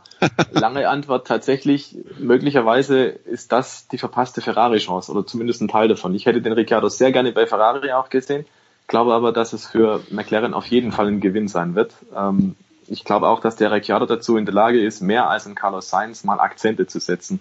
Ich finde, wir haben schon 2019 gesehen, Lando Norris ein unwahrscheinliches Talent, der macht eben sowas, genau wie Ricciardo, der überholt halt mal außergewöhnlich und der kann halt im Rennen auch mal eine außergewöhnliche Leistung zeigen. Bei Sainz, da bin ich eher der Meinung, ja, das ist einer, der fährt halt solide, der fährt konstant und der profitiert halt davon, dass er einfach unheimlich sauber fährt. Aber der ist jetzt keiner, der irre spektakulär fährt. Aber wir wissen alle, Motorsport, ist natürlich auch was, das lebt von dieser Faszination, das lebt von dieser Spannung, das lebt von diesem Überraschenden zum Beispiel auch im Rennen. Und dafür stehen Lando Norris und dafür stehen Daniel Ricciardo. Lando Norris macht gerade Schlagzeilen damit, dass er in der Formel 1 losen Zeit online Rennen fährt, rauf und runter und das alles livestreamt und da tolles Publikum hat und der wird richtig zum Entertainer. Und das ist Daniel Ricciardo schon. Also McLaren ist im Prinzip das neue Jordan der Formel 1, wenn man so will. Rein von den Fahrern her, das ist Rock'n'Roll. Da steckt Musik drin, das macht Spaß. Die zwei verstehen sich, das sind, das sind Komiker vor dem Herrn, ja. Und äh, die haben es aber auch fahrerisch richtig gut drauf. Wenn jetzt das Auto noch stimmt und wir alle wissen, nächstes Jahr gibt's die Mercedes-Motoren für McLaren, ich glaube, dann funktioniert der Laden wieder richtig gut. Also der Zeitpunkt für Daniel Ricciardo war ein guter, um jetzt zu sagen, Renault hat nicht funktioniert. Dieses Projekt ist einfach, also man kann es, glaube ich, im internationalen Motorsport fast so sehen, einmalig schlecht, weil es geht eigentlich nichts zusammen. Man hatte große Pläne, rückt immer wieder davon ab, will nichts mehr wissen von ehemaligen Aussagen, so nach dem Motto, in fünf Jahren fahren wir um die Spitze. Ähm, das hat alles nicht funktioniert. Und bei McLaren hat man aber das Gefühl, das hat der Stefan richtig geschildert, da geht was. Jetzt hat man endlich diese, diesen Albtraum der Honda-Jahre abgeschüttelt, ist endlich wieder auf dem Vorwärtsweg. Und für McLaren sehe ich momentan, da geht's nur weiter nach vorne. Die haben wirklich was vor. Und mit Ricciardo und Lando Norris bin ich überzeugt davon, zwei sehr, sehr gute Fahrer, die dabei helfen werden. Ja, wir haben also einen Formel 1 Kalender, der offiziell im Juli losgehen soll, The Voice. Äh, und wir haben schon ein paar Fahrer, wo nicht nur klar ist, sie werden ihr Team verlassen, wo sogar schon klar ist, wo sie dann hingehen. Ähm, wird das jetzt für eine andere Stimmung sorgen auf den Rennstrecken? Also jetzt äh, in den, im Fahrerlager selber oder wie, wie stellt man, wie, wie muss man sich das vorstellen? Also ich glaube, dass, äh, dass die einige Weichen schon sehr früh gestellt worden sind, ist, ist gut und äh, kann die Show im Grunde nur verbessern. Klar ist auch, ähm, dass tatsächlich Vettel möglicherweise vor der letzten Saison steht und deswegen äh, frei von der Leder weg und ohne irgendwelche Rücksichtnahmen angasen kann. Wir wollen jetzt mal sehen, ob tatsächlich der von Red Bull geplante Paukenschlag gelingt und die Doubleheader ähm, in, in Spielberg äh, tatsächlich hinbekommen. Ähm, das sind bewegliche Ziele, wir wissen das alles, aber es sieht aktuell gut danach aus, dass das tatsächlich der Auftakt sein könnte. Äh, sind Sie in der letzten Woche ja ähm, mit dem Producer, mit dem Jens Hüber schon drauf eingegangen. Wir halten die Daumen, dass das funktioniert. Ähm, und dann sollten wir vielleicht noch erwähnen, dass tatsächlich durch diese ganzen gerade von uns skizzierten und etwas beleuchteten Sesselrückereien, äh, äh, die sehr früh in diesem Jahr passieren, bevor das Rennen überhaupt absolviert ist, vielleicht sogar eine kleine Chance noch für ein Alonso-Comeback ist. Das wird der Jens Hüber äh, sicherlich auch gerne hören, denn man muss sagen, Alonso hat ja immer wieder gesagt, wenn das neue Reglement kommt, würde er sich wünschen, tatsächlich eine Comeback-Chance zu bekommen. Der hat nicht so wahnsinnig viel zu verlieren, inzwischen 38. Klar ist nur, im nächsten Jahr wird das in die 500 fahren, denn er will nach wie vor die Triple Crown gewinnen, also nach Siegen beim großen Preis von Monaco in der Formel 1 und den Triumph bei den 24 Stunden von Le Mans. Das ist ihm zweimal mit Toyota in den letzten Jahren gelungen. Fehlt ihm noch der Triumph im Brickyard, also beim äh, berühmtesten Ovalrennen der Welt bei den 500 Meilen von Indianapolis. Ähm, wir haben den Eindruck, es juckt ihn tatsächlich, dem Alonso, und ähm, er war ja schon mal bei Renault, ähm, ist da auch erfolgreich gewesen, hat zwei Titel geholt, er war sogar schon zweimal bei Renault, er versteht sich prächtig mit äh, Alain Prost ähm, das wäre natürlich ein Coup und wegen Geld muss er es auch nicht mehr machen, der Alonso. Er hat genug verdient. Also es wäre vielleicht eine gute Chance für ihn, tatsächlich den Fuß in die Tür zu kriegen. Und ähm, das wer würde sagen, dieses Transferkarussell in der Formel 1 ist tatsächlich wirklich spannender als mancher Grand Prix, den wir im letzten Jahr gesehen haben. Wenn das Kuriose, ja. vielleicht darf ich das noch ergänzen, das Kuriose an der ganzen Geschichte ist ja eigentlich, die ganzen Fahrerverträge, alles war darauf ausgelegt, läuft Ende 2020 aus, weil 2021 gibt es ja die neuen Regeln. Jetzt sind die Regeln verschoben und dementsprechend ist auch das ganze Fahrertransferkarussell total verschoben. Weil im Prinzip jetzt auch Fahrer wie Daniel Ricciardo, die wechseln jetzt das Team oder der Carlos Sainz, die haben einen Zweijahresvertrag beziehungsweise mindestens zwei Jahre. Das heißt, die fahren dann nächstes Jahr noch unter dem aktuellen Reglement und machen dann den Wechsel auf die neuen Autos, von denen jetzt keiner weiß, wer kommt dann nachher wie gut raus. Also das ist jetzt, finde ich, sehr, sehr spannend, weil die können jetzt im Prinzip Aufbauarbeit leisten, aber wissen halt nicht, ob es dann überhaupt was gibt, auf das man dann aufbauen kann mit den neuen Regeln. Also die Dynamik hat sich jetzt verschoben und ich finde, durch das, dass Corona bedingt das neue Reglement später kommt, ist das Ganze noch spannender geworden. Wie, wenn es nicht Alonso wird, Stefan, äh, wer, also wer ist für Renault interessant und für wen ist Renault interessant? Also aus Sicht des, des Herstellers und der Fahrer, wie, was wird da jetzt denn sonst am besten passen?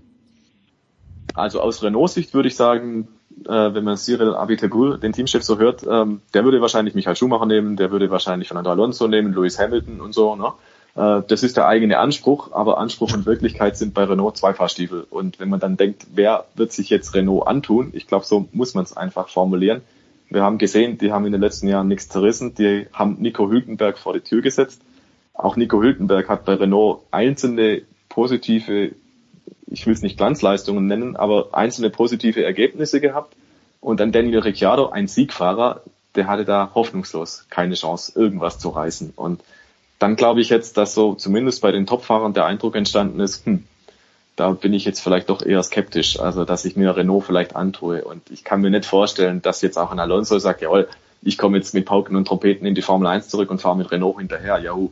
Ähm, das kann ich mir nicht vorstellen. Der Alonso hat schon immer gesagt, wenn er zurückkommt, dann nur mit siegfähigem Material und das kriegt er bei Renault nicht. Punkt. Das kriegt keiner bei Renault. Renault, dieses Projekt ist mir ein Rätsel, muss ich sagen.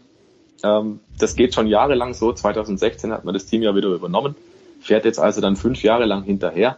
Das muss auch irgendjemand finanzieren, guten Gewissens. Und ich kann mir nicht vorstellen, dass das noch sehr viel länger geht. Allerdings, und das sagen wir auch seit ein paar Jahren schon, ähm, es geht immer weiter. Das ist das Kuriose an der ganzen Geschichte. Also bei Renault, das Team scheint einfach nicht dazu in der Lage zu sein, entsprechende Fortschritte zu machen. Und deswegen glaube ich, das wird mittelfristig auch nicht interessant für irgendeinen Topfahrer. Spätestens mit Ricciardo ist klar, das funktioniert in dieser jetzigen Form nicht. Und da an der Teamstruktur nichts geändert wird, da da alles gleich bleibt, sehe ich auch nicht, wie eine Änderung eintreten soll. Und ich kann mir daher gut vorstellen, dass man bei Renault sagt, alles klar, wir nehmen, wen wir kriegen können. Wir haben hohe Ansprüche, aber die werden wir nicht erfüllen. Und ich glaube nicht, dass ein Nico Hülkenberg zurückkommt. Ich glaube auch nicht, dass ein Alonso hinwechselt. Ich glaube auch nicht, dass ein Topfahrer kommt. Aber wer weiß, was diese Stühlerücken noch alles bewirkt. Am Ende kommt dann Sergio Perez von äh, Racing Point rüber gewechselt. Der hat zwar auch einen mehrjährigen Vertrag dort.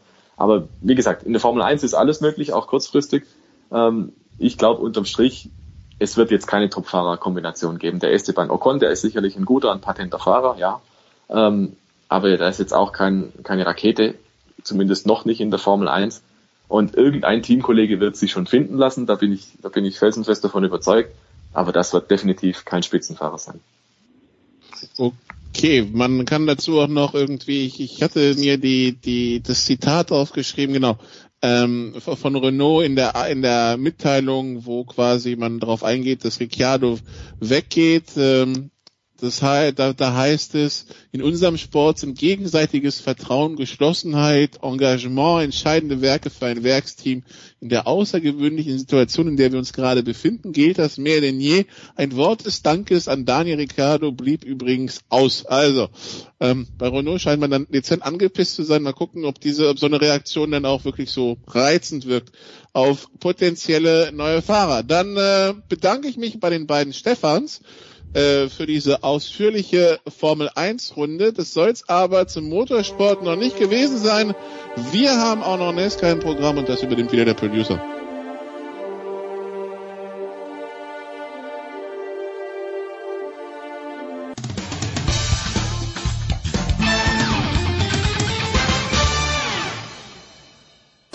Hallo, hier spricht Stefan Kunz vom 1. FC Kaiserslautern und Sie hören Sportradio 360.de. In der Big Show 456 geht es immer noch weiter mit der Motorsport mit großer Freude. Letzte Woche hat uns schon den Mund ein kleines bisschen wässrig gemacht. Das ist Pete Fink, Motorvision TV. Grüß dich, Pete. Grüß euch, uh, thanks for having me. Ja, absolutely. Is it, is it going on on the weekend oder was hat sich geändert? Nichts hoffe ich, mein lieber NASCAR-Start in South Carolina. Wird es diesen it, geben? It is very much going on. Es ist quasi the hell lows. Ah, Okay, gut. Dann, dann versuchen wir uns ein kleines bisschen jetzt wieder hier einzufangen. Äh, Also es wird alles so stattfinden, wie du es letzte Woche beschrieben hast. Was, what what is the latest, Pete? Jetzt bin ich schon wieder übergeschwappt. Also wenn du weiter so machst, dann rede ich auch Englisch. Nein, bitte nicht, bitte nicht, um Gottes Willen. Nein, nein, ähm, ja, Stand jetzt ist alles okay. Ähm, ähm, es wird am Sonntag gefahren, Wetter ist gut. Das Einzige, was jetzt noch dazwischen kommen könnte, wäre halt ein äh, größerer, umfassender Ausbruch der Pandemie da in der Umgebung von Darlington, aber das glaube ich eher nicht. Hm. Jetzt ist es ein, ich habe äh, Interview gelesen mit Franz Toast in der Süddeutschen Zeitung, der gemeint hat, naja, äh, wenn dann Alpha Tauri heißt das Team, glaube ich mittlerweile, wenn da ein Mechaniker zum Beispiel positiv getestet werden sollte, zack, dann schmeißen sie den raus und haben den Ersatzmechaniker sofort bei der Hand. Gibt es da irgendwelche Informationen aus den USA, wie die das handeln wollen mit diesen Fällen? Im Prinzip ganz genauso. Ich habe ja letzte Woche schon erzählt, auch die Teams sind abgespeckt. Also die Mannschaften sind nicht in voller Mannstärke dort vor Ort. Hm. Äh, Es gibt also sozusagen Reserveleute, die halt jederzeit einspringen können. Und wenn es denn eben so wäre, dass da irgendeiner auffällig wird, man macht das Ganze ja im äh, Sinne einer, ich sage jetzt mal, ein paar Stunden Reise mit dem Auto äh, von Charlotte Richtung Darlington. Also da kannst du in zwei, drei Stunden mit dem Auto locker sein. Und wenn es pressiert, glaube ich, haben die Herren äh, Chip Ganassi, Roger Penske und wie sie alle heißen, genug Kleingeld noch übrig äh, für einen Hubschrauber. Ich dachte, du sagst, wenn es pressiert, dann äh, liegt in der NASCAR-Serie näher, dass man ein bisschen schneller fährt. Aber die würden dann sogar mit dem Hubschrauber kommen. Schön. Haben wir alle schon gehabt. Ja, ausgezeichnet. So, wer, Pete, wenn wir ein kleines bisschen vorausschauen wollen, nein, äh, die Frage, die letzte Woche noch nicht ganz geklärt war, kann man es unter Anführungszeichen, das würde uns ja schon reichen, uns Aficionados nur bei Motorsport TV sehen, äh, Motorvision TV, Entschuldigung, sehen oder äh, gibt's auch noch einen alternativen Übertragungsweg? Äh, soweit ich weiß, werden es äh, beide Rechteinhaber sozusagen übertragen. Also Sport 1 mit Sport 1 Plus, soweit ich weiß. Aber wir auf alle Fälle mit deutschem Kommentar, also meine Wenigkeit und Lenz Leberkern. Lenz Leberkern. So, vergangenes Jahr. Kyle Busch, der Champion vor Martin Truex Jr. Ich glaube, der war im Jahr davor, korrigiere mich bitte, 2018 der Champion und äh, im dritten Platz Kevin Harvick. Wer, was kann man denn sagen? In der Formel 1 alljährlich das gleiche Spiel. Jeder denkt sich McLaren bei den Testfahrten nicht drei Sekunden vorne, sondern nur noch 1,5. Heuer wird spannend. Gibt's, gibt's so einen, einen Gradmesser auch in der NASCAR-Serie? Wen erwartest du vorne? Hast du gerade gesagt McLaren drei Sekunden Ah, ich vorne? meine natürlich Mercedes. McLaren Ja, 30er, das war früher mal, als Se- Senna und Prost sich nicht lieb hatten und zu Höchstleistungen an, anstachelten. ja, kleiner, kleiner Gag von mir. Mhm. Nee, passt schon, alles gut. Ja, das ist der Blick in die berühmte Glaskugel, den du da von mir jetzt verlangst. Natürlich. Und äh, ich weiß natürlich, dass ich mit, mit Abstand der schlechteste NASCAR-Tipper bin, den es auf diesem Planeten wahrscheinlich gibt. Also ich habe da noch nie irgendwas zerrissen. Deswegen äh, ist es auch immer sehr, sehr mit Vorsicht zu genießen, was ich sage. Aber es ist klar, das entscheidende Kriterium wird sein, Vorbereitung. Du hast Mhm. wirklich die Situation, ähm, die erste Runde auf der Strecke ist sozusagen die Warm-up-Lab. Und da gibt's vielleicht zwei, drei Runden hinter dem Pacecar, vielleicht auch diesmal vier oder fünf und dann geht's schon los. Also kein Training, kein Mhm, Qualifying, nix, gar nichts. Du bist also komplett äh, abhängig davon, was du zusammen mit deinem Crew Chief dir ausgedacht hast, was du ausgetüftelt hast. Äh, dazu kommt, Darlington wird seit ein paar Jahren nur noch einmal pro Saison gefahren, also Anfang September. Also die Datenlage ist jetzt auch nicht die umfangreichste, sage ich jetzt mal. Also das wird schon sehr interessant. Also da glaube ich kommt extrem viel drauf an, wie gut ist die Chemie zwischen Fahrer und Crew Chief, wie gut sind da sozusagen die Auguren, äh, Naja. heiß wird, heiß wird's in Darlington, äh, Temperaturen um die 30 Grad. Äh, rutschig äh, wird die Geschichte. Eigentlich waren es äh, in den letzten Jahren immer ein Flutlichtrennen. 15.30 Uhr Ortszeit klingt jetzt nicht nach Flutlicht, also auch das ist anders. Also das wird schon eine, eine aufregende Kiste und ich würde jetzt, glaube ich, nicht sagen wollen, wer da in irgendeiner Art und Weise die Nase vorne hat. Klar fallen dir da die Pro- Protagonisten ein, wie ein, ein Kyle Busch, der zur Not mal auch um ein Problem rumfahren kann, wenn er eins am, am Auto hat. Klar fällt dir da ein, du hast es auch schon gesagt, Kevin Harvick äh, mit Crew Chief Rodney Childers, die sind schon seit vielen, vielen Jahren zusammengespannt. Klar gibt's da ein paar Leute aus dem Kindergarten, die wahrscheinlich eher Schwierigkeiten haben werden, aber du weißt es halt nicht. Wenn du vorhin ansprichst, haben ein bisschen Kleingeld. Die US-amerikanischen Sportarten zeichnen sich, finde ich, ja immer dadurch aus, dass sie versuchen, Chancengleichheit herzustellen. Und das machen sie in allen Ligen, im Baseball vielleicht am wenigsten, aber auch da gibt's eben diese Luxussteuer. Das machen sie durch ein sogenanntes Salary Cap. Und das Ganze wollen sie in der Formel 1 ja auch äh, anbringen, auch wenn manche sagen, wie eben der Toast, naja, 150 Millionen ist viel zu früh, äh, viel zu hoch, 100 hätten es auch getan. Wie schaut's damit in der NASCAR-Serie aus? Also ein Salary Cap gibt's natürlich nicht, aber was sie halt komplett gestrichen haben, das sind diese sündteuren Testfahrten. Okay.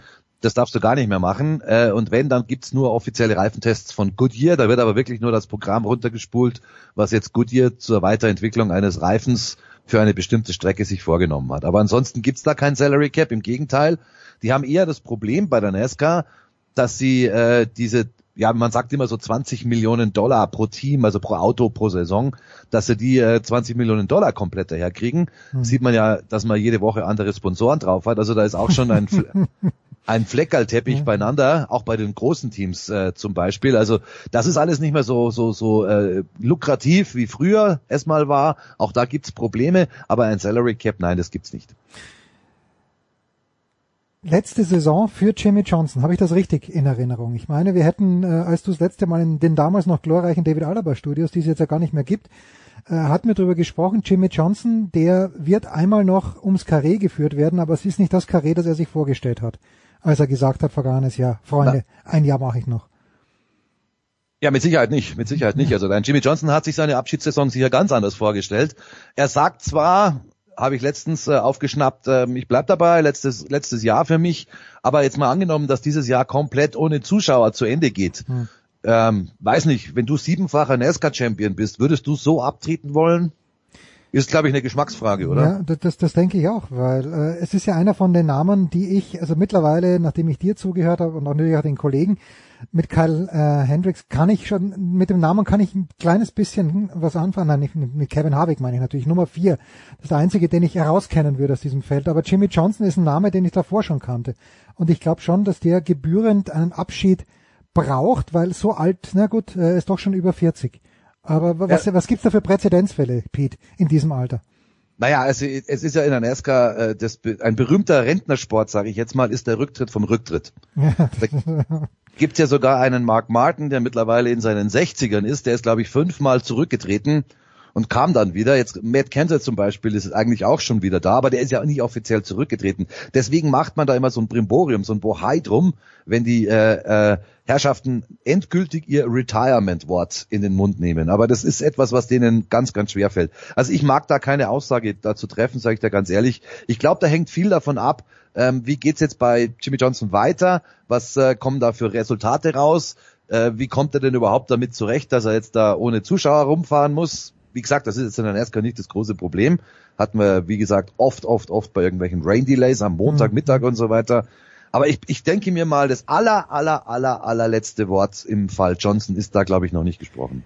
Bist du denn, ich weiß gar nicht, ich bin irrational optimistisch irgendwie in den letzten Tagen. Ich weiß auch nicht warum. Äh, dass es vielleicht in diesem Jahr schon wieder Veranstaltungen geben wird. Es gibt ja, wird in äh, Südkorea schon Baseball gespielt, wo die Leute ganz, ganz komisch verteilt im Publikum sitzen. Also äh, immer schaut aus sternförmig und die müssen noch was unterschreiben, bevor sie da reingehen. Aber dein Bauchgefühl, Pete, ich weiß, die Glaskugel ist sehr, sehr milchig. Wie, wie ist denn im Moment dein Bauchgefühl? Glaubst du, dass wir in diesem Jahr noch irgendwas sehen, wo wir tatsächlich Zuschauer dann am Start haben werden?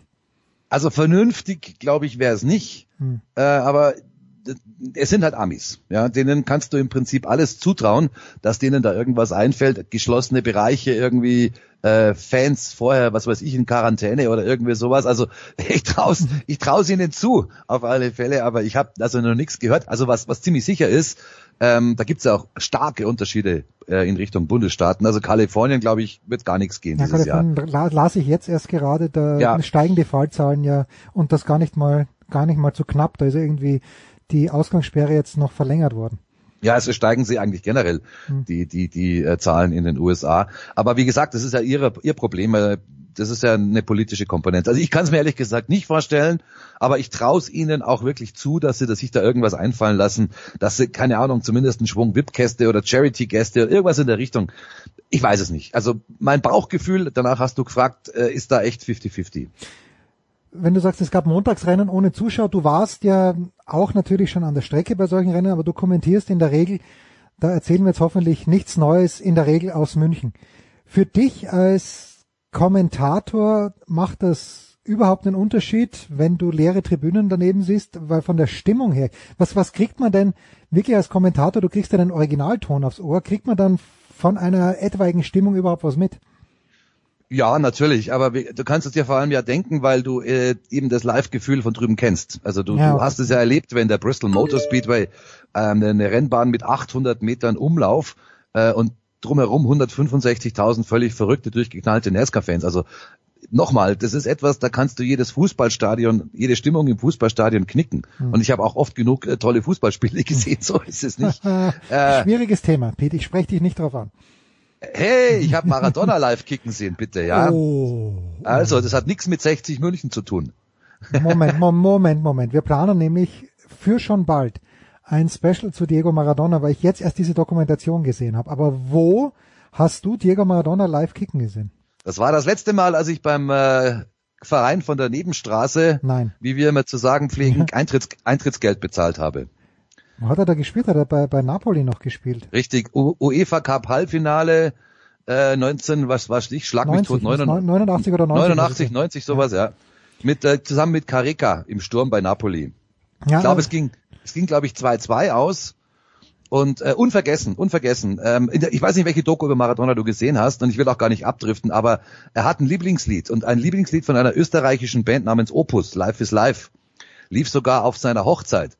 Und das wussten die Bayern scheinbar oder sie wussten es nicht und es war nur aus, aus äh, äh, Zufallsgründen ein Oktoberfest-Hit. Und dann haben sie das Live is Live damals, weiß ich noch, äh, über den Stadionlautsprecher abgespult und der Maradona hat dann einen Ball jongliert, das war sein Warm-up, äh, im Mittelkreis stehend. Im Rhythmus zu dem Live is Live von Opus. Ich hab's gern, wenn du abschweifst. Ich habe die, ich hab die HBO-Dokumentation gesehen, die, glaube ich, nur Diego Maradona hieß, äh, zwei Stunden gedauert hat und jetzt sehr genau nachgezeichnet hat, warum er dann so geworden ist, wie er am Ende war. Und das, und im Jahre 89, 90, da wollte er ja gar nicht mehr bei Neapel spielen, hat den Präsidenten gebeten, angebettelt oder war es nach dem UEFA Cup Sieg, dass er ihn doch bitte verkaufen möge und das Ende war nicht schön dann.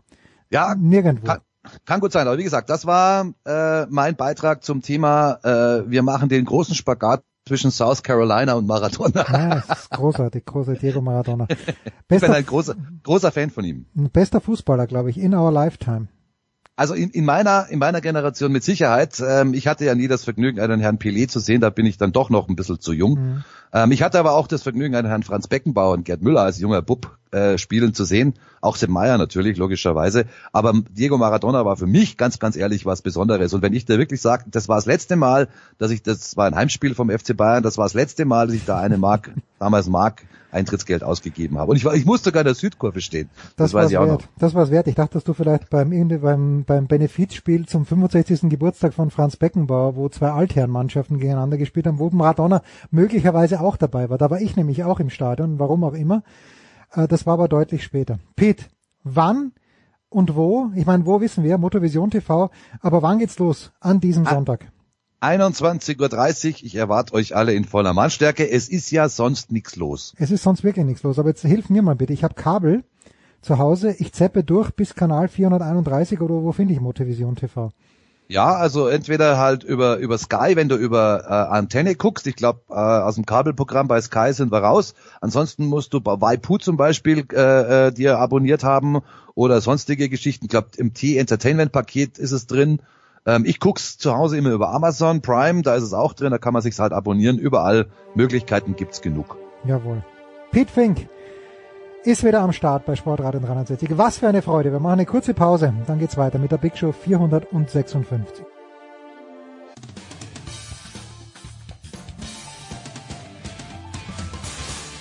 Servus, da ist der Oliver Marat und ihr hört Sportradio 360.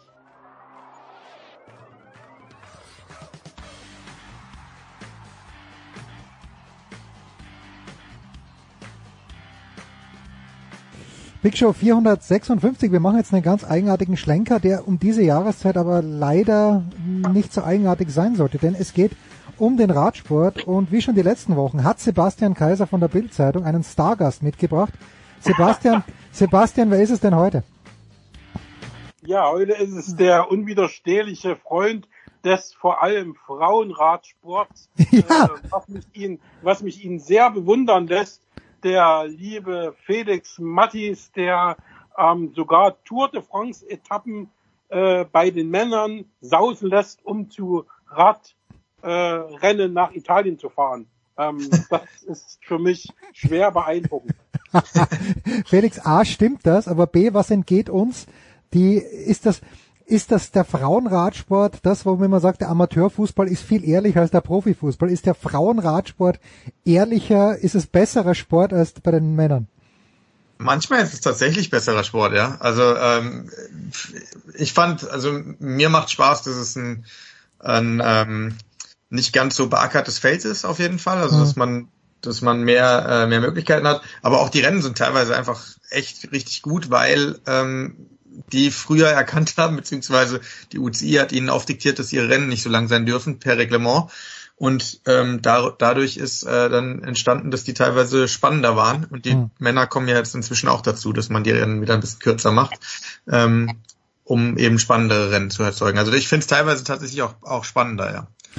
Sebastian, und die ja, Geschichte, die Geschichte mit dem Giro stimmt tatsächlich. Also ich habe äh, als in dem Jahr, wo wir uns kennengelernt haben, der Sebastian und ich, da war die Tour 2016. Ich glaube, da haben wir uns kennengelernt in dem Jahr. 15, 15. 15. Ja, ähm, auf aber jeden Fall. 16, aber 16 bist du zum Giro, das stimmt. Ja, genau, so war es, genau. 15 haben wir uns kennengelernt und 16 ähm, wenn ich äh, während der Tour quasi dann nach Italien und habe den äh, Frauen-Giro gemacht, der nur zehn Tage lang ist und bin dann wieder zurück zur Tour gekommen. Ja. Ich kann mich gut erinnern, Felix, weil damals warst du ja auch schon netterweise immer wieder zu Gast hier. Felix schreibt für Radsport-news.com, ist auch für Eurosport schon unterwegs gewesen. In, äh, in Pyeongchang warst du, glaube ich, für Eurosport, oder? Wenn ich das richtig Pyeongchang war ich für die und in den letzten äh, drei Jahren auch bei der Tour. Ja, und ja, okay, ja also. Plan ist, dass das dieses Jahr auch wieder so ist. Aber so, und da, da, da, da, genau das ist die Kernfrage. Jetzt gibt's diese französische Sportministerin, äh, die einen sehr rumänischen Namen hat, was dir, Kaiser, sehr gut zu Pass kommt, weil Rumänien dann jetzt deine, deine zweite Heimat ist, die vor drei, vier Wochen gesagt hat, oder vor, vor kürzer, vor zwei Wochen, weder die French Open noch die Tour de France werden stattfinden, wenn keine Zuschauer zugelassen werden können. Jetzt heißt äh, bei den French Open, dass die Veranstalter, also der französische Tennisverband sagt, na ja, vielleicht doch ohne Zuschauer. Was denn nun, Kaiser? Was ist der letzte Stand bei der Tour de France? Weil ich kann mir nicht vorstellen, dass du kannst ja die Zuschauer, du kannst denen nicht verbieten, dass sie bei der Ortsdurchfahrt vielleicht in, im Ziel, dass du sagst, okay, die, die fange ich jetzt ein bisschen ein, aber auf dem Berg, ich stelle mir das extrem schwierig vor. Wo stehen wir, Sebastian? Genau da, wo du es jetzt gerade gesagt hast. Also genau das ist der Diskussionspunkt. Es gab ja, abgesehen vom Boxen war ja, oder war ja Radsport, das letzte, die letzte Sportart, die noch ausgetragen wurde mit Paris-Nizza. Das ist auch so ein Etappenrennen in Frankreich, ein sehr wichtiges auch, wird vom selben Veranstalter organisiert wie die Tour de France. Und da habe ich auch mit ein paar Leuten gesprochen, weil da auch zwischen äh, oder mitten im Rennen gesagt wurde, okay, ab jetzt ohne Zuschauer.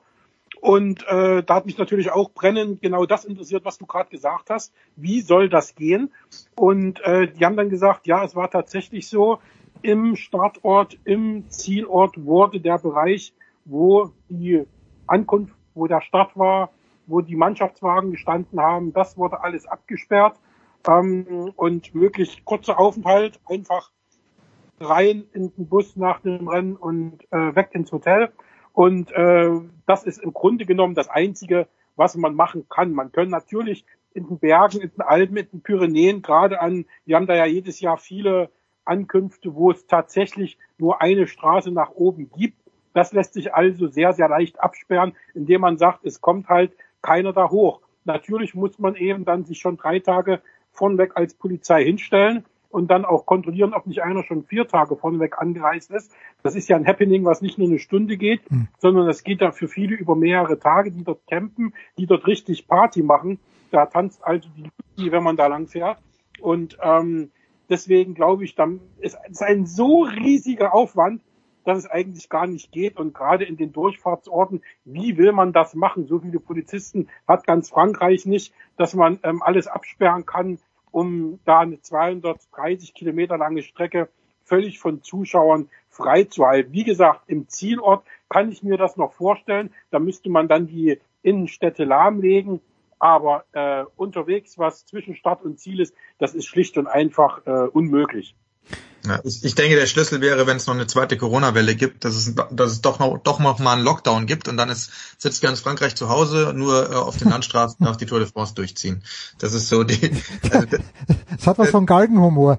Ja, ja, meine ich, mein ich natürlich nicht ganz ernst, aber letztendlich ist das so die, die, die realistischste Variante. Also entweder so oder mit also oder offen halt so, dass die Zuschauer kommen können. Dann ist ja. die Frage, wie viele Zuschauer dann dieses Jahr tatsächlich da sein werden, ähm, weil ja in allen Ländern die Situation anders ist. Aber ähm, ich sag mal, unter Ausschluss der Öffentlichkeit oder mit der Auflage, keine Zuschauer an die Strecke zu lassen, das wird sich nicht machen lassen. Und da haben auch viele Bürgermeister in Frankreich schon gesagt, ähm, sorry, dann, dann nicht. Hm. Weil erstens bringt es den Städten nichts. Also die Städte zahlen ja viel Geld dafür, dass die Tour de France zu ihnen in die Stadt kommt. Ähm, und ähm, wenn dann keine Leute kommen, dann sagen die Städte auch, ja, sorry, warum sollen wir dann das hier veranstalten?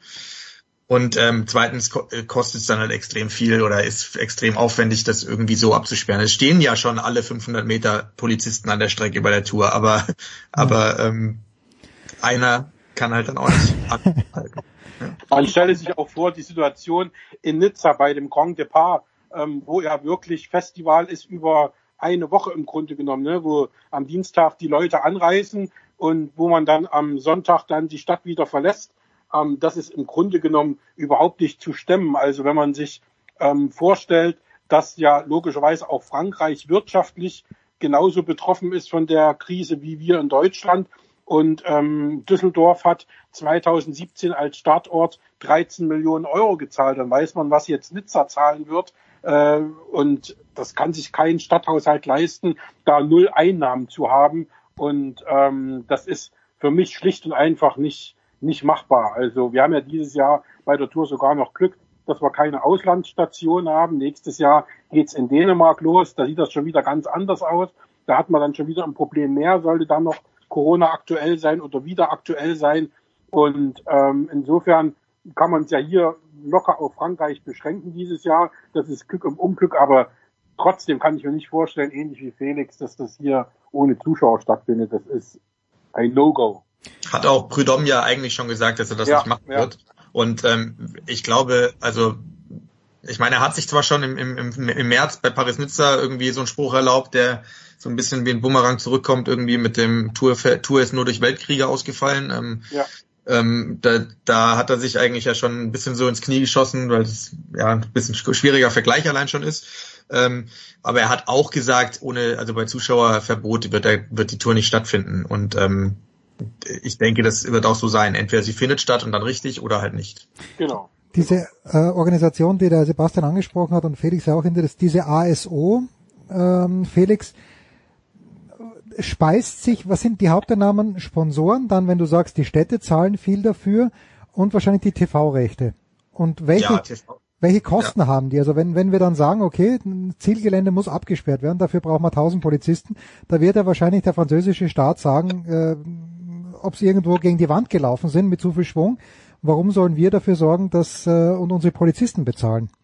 Jein. Also es gibt in Frankreich sogar tatsächlich extra eine, eine Motorradstaffel mhm. ähm, für die dann, also nicht nur für die Tour de France, aber die halt auf dieses Thema Radrennen und so weiter äh, ähm, ausgebildet ist und ähm, dafür da ist mhm. irgendwo. Ähm, aber ähm, ja, also wenn es dann irgendwann zu viel wird an, an benötigter Polizei, dann sag, muss der Staat natürlich sagen, das geht jetzt nicht. Allerdings ist Tour natürlich schon auch ein spezieller Fall. Also Tour und Frankreich, der Staat wird schon sehr viel auch dafür tun, dass die stattfinden kann, hm. ähm, denke ich mal. Ähm, das ist auch so ein bisschen die Krux, also diese, diese, dieser Vorstoß von der Maraki, Maracaniano oder wie auch immer sie genau ausgesprochen wird, ähm, der Sportministerin, dass eben diese Möglichkeit gäbe mit ohne Zuschauer, das war ja vor einigen Wochen schon mal, ähm, das ist auch so ein bisschen eine Schwierigkeit für die ASO gewesen, weil alle Veranstalter von Großevents im Moment, wie zum Beispiel ja auch das IOC mit, mit den Spielen, muss aus, müssen ja aus Versicherungsgründen eigentlich möglichst lange an ihrem Event festhalten, hm. bis dann irgendwie der Staat sagt, ist nicht. So war es ja beim IOC auch. Bach sagt die ganze Zeit, wir, wir, wir machen das, wird schon äh, und so weiter, bis der Abe sagt, bitte nicht. Und dann kam auf einmal vom IOC, ja, wir, nee, ähm, wir verschieben.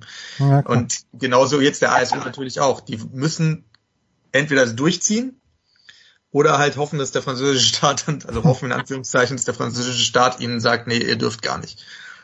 Ja, also. Aber das ist ja schon dadurch im Grunde genommen äh, die aller, aller, aller, aller, aller, allerletzte Möglichkeit, weil Roxana, also die Sportministerin, ja damals schon gesagt hat, äh, dass die Tote France französisches Kulturgut ist. Und ja. damit ist im Grunde genommen schon alles gesagt.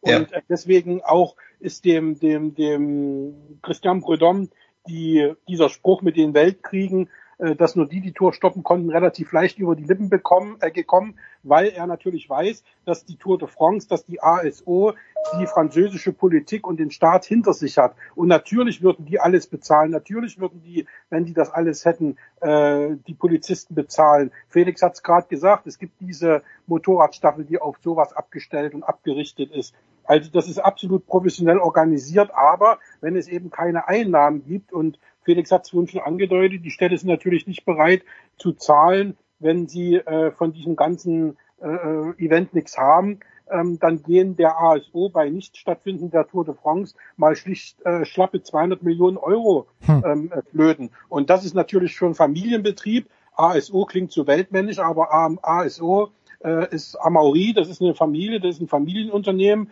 Ähm, wenn dem da 200 Millionen Euro fehlen, das können selbst die Vuelta, die sie ja auch nur organisieren und die Klassiker, die sie haben und Paris-Nizza, diese Etappenrennen, die sie noch haben, das können die auch gar nicht ausgleichen, nicht mal im entferntesten.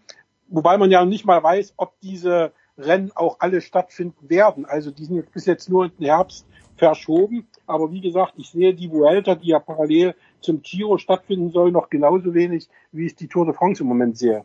Im Gegenteil sogar weniger, glaube ich. Ich glaube, wenn, ein, wenn ein Rennen stattfindet, dann die Tour, so dann ungefähr. Die Tour, genau, weil das natürlich, äh, wie gesagt, mit den 200 Millionen, die sie da einnehmen, natürlich das größte Pfund ist, was sie haben und äh, deswegen ist das natürlich der, der Haupterwerb von denen. Ohne dieses Geld ähm, würde es rein wirtschaftlich dem äh, äh Amaury richtig schlecht gehen, aber ich glaube, selbst da würde durch den Staat irgendwo ein Hintertürchen da sein. Also die lassen alles sterben in Frankreich, äh, nur die Tour nicht. Die würden, glaube ich, noch eher einen Eiffelturm abreißen lassen, wenn sie den einwälzen müssten. Felix, äh, es gab ja früher mal ein deutsches Team, das aus dem unermesslichen Topf der Telekommunikationseinnahmen schöpfen konnte. Jetzt gibt's wieder ein sehr starkes deutsches Team mit Bora Hans Grohe. Wie weil ich habe ja auch auf eurer Seite gelesen, dass zum Beispiel Vinokurov meint, dass es um, Ast um das Astana-Team nicht gut bestellt ist, dass die Gefahr besteht, dass dieses Team vielleicht gar nicht mehr existiert in wenigen Monaten.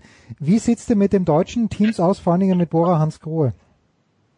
Also bei Bora Hans Grohe sagt man, dass es ähm, relativ gut aussieht. Also ähm, die machen sich noch nicht so wahnsinnig große Sorgen. Ähm, Willi Bruckbauer hat auch zugesichert, dass alles äh, weiter gut geht. Also Bruckbauer ist der, der Chef von Bora. Mhm. Ähm, also ich weiß nicht, der hat ein sehr gutes Unternehmen da aufgebaut und scheinbar gesund genug, um, ähm, um das jetzt auch weiter durchzuziehen mit dem Sponsoring des Teams. Muss man sehen, was passiert, wenn nächstes Jahr diese Probleme weitergehen. Aber für dieses Jahr hat er gesagt, ähm, wird das wird das weitergehen. Ein, es sind jetzt fünf, sechs Teams inzwischen, die die schon ziemlich äh, ziemlich Probleme haben. Ähm, meisten davon allerdings jetzt nicht so ganz überraschend. Also viele Astana zum Beispiel hatte schon auch in den, in den Vorjahren schon mal immer wieder Probleme, Gehälter zu zahlen. Mhm. Ähm, da ist immer der Cashflow ist da so ein bisschen ähm, das Problem, wann die Sponsorengelder reinkommen und wann die dann weiter überweisen an Gehältern und so. Und, und da stockt es natürlich jetzt auch. Mhm. Wobei man auch sagen muss, ähm, das hat mir Ralf Denk, das ist der, der, der, der Teamchef von Bora Hans Krohe erzählt, dass die Sponsoren also sowohl Bohrer als auch Hans Grohe als auch die anderen, die sie noch haben, von der Krise nicht so sehr betroffen sind. Das sind Industriezweige, die trotzdem noch äh, weiter äh, produzieren können und die weiter gefragt sind und wo es jetzt nicht ganz so schlimm aussieht, wie jetzt, sage ich mal, in der Gastronomie, im Hotelgewerbe oder in, in, in Einzelhandelsläden. Also das ist, glaube ich, auch noch ein großer, wichtiger Punkt, dass die vom, von der Art der Sponsoren her richtig gut aufgestellt sind und relativ zeitig auch äh, schon, ich glaube, wann haben wir da schon eine Geschichte in der Welt, habe ich da mal eine Geschichte gemacht vor ein paar Wochen. Da hatten wir dann davor, zwei Wochen davor telefoniert gehabt und da sagte er, alles gut und das wird auch so bleiben. Es sei denn, da sind wir wieder beim Ausgangspunkt, ganz wichtig, die Tour findet nicht statt. Dann muss man neu überlegen. Also das ist auch für die Rennstelle ein ganz wichtiges Ding. Und der erste ist ja jetzt in die Grätsche gegangen mit CCC ähm, die jetzt äh, gesagt haben, dass sie am Jahresende auf alle Fälle aussteigen werden. Und bei denen ist es halt unabhängig von, äh, von der Tour, weil ja, Schuhläden sind alle zu weltweit und ähm, wenn du keine Schuhe verkaufst, kommt keine Kohle rein. Und äh, wir haben in Berlin ja auch ein paar CCC-Läden, die sind schlicht und einfach zugewiesen über Wochen. So, ja, dann haben die natürlich, das sagt ja auch dieser dieser Chef von CCC da, ähm, wir können nicht unsere Leute entlassen und gleichzeitig Geld in den Radsport investieren. Das funktioniert halt nicht. Und ich glaube, da wird es noch einigen so gehen. Felix, abschließend, mal uns das schönste Bild, das du dir jetzt ausdenken kannst. Wann äh, zumindest mal kleinere, vielleicht ein Tagesrennen, die stattfinden könnten. Du hast den Radsportkalender natürlich berufsbedingt äh, viel eher vor Augen als ich was kann uns Hoffnung machen als Leuten, die wirklich gerne beim Raden, die, also selbst Radfahren gehen, ich muss dir sagen, in der Umgebung um München, ich gehe viel Radfahren. Ich habe selten so viele Menschen gesehen, auch Frauen, was, was ich toll finde, die übrigens nicht grüßen, finde ich nicht so toll. Die Männer grüßen sich untereinander am Rennrad, die Frauen in der Umgebung von München nicht, das möchte ich hier mal kritisch anmerken. Aber ähm, Felix, was ist, was ist das Best-Case-Szenario? Naja, das Best-Case-Szenario wäre, wenn jetzt tatsächlich der Kalender, den die UCI ähm, letzte Woche äh, vorgestellt hat, also die haben eine, eine Abwandlung des Rennkalenders schon, schon vorgestellt, äh, wenn der tatsächlich durchgeführt werden würde, dann würde ab 1.8. wieder ähm, World Tour äh, Rennen stattfinden mhm. und zwar ausgerechnet in Italien wäre das erste dann. Ähm, Strade Bianche in der Toskana, das erste Rennen, was abgesagt wurde in der Corona-Pandemie ähm, an, im Anfang März, wäre dann jetzt auch das erste, wo es wieder losgehen soll. Das wäre das Best-Case-Szenario, wenn ab da dieser Kalender, der jetzt vorgestellt wurde, tatsächlich so stattfinden kann. Dann hätten wir von Anfang August bis in den November rein ähm, alle wichtigen großen Rennen tatsächlich ähm, im Kalender drin, der dann zwar sehr eng wird im, im hm. September, Oktober, aber ähm, es würde dann, ja, dann wäre, sag mal, wäre man noch richtig mit dem blauen Auge davon gekommen als Radsport, aber richtig dran glauben tue ich nicht, ehrlich gesagt. Ja, und was mich jetzt, äh, äh, was mich auch irritiert, Sebastian, das ist zwar nur eine verwandte Sportart, aber ich lese gerade über den SID Newsfeed, WM-Serie und Ironman Anfang September in Hamburg Das, äh, das ist, irritiert mich jetzt komplett. Ist, in Berlin ist, glaube ich, bis Ende Oktober Sense und dass in äh, Anfang September in Hamburg schon wieder ein Ironman stattfinden soll. Das äh, weißt du da irgendwas oder wollen wir diese Meldung einfach so vorüberziehen lassen?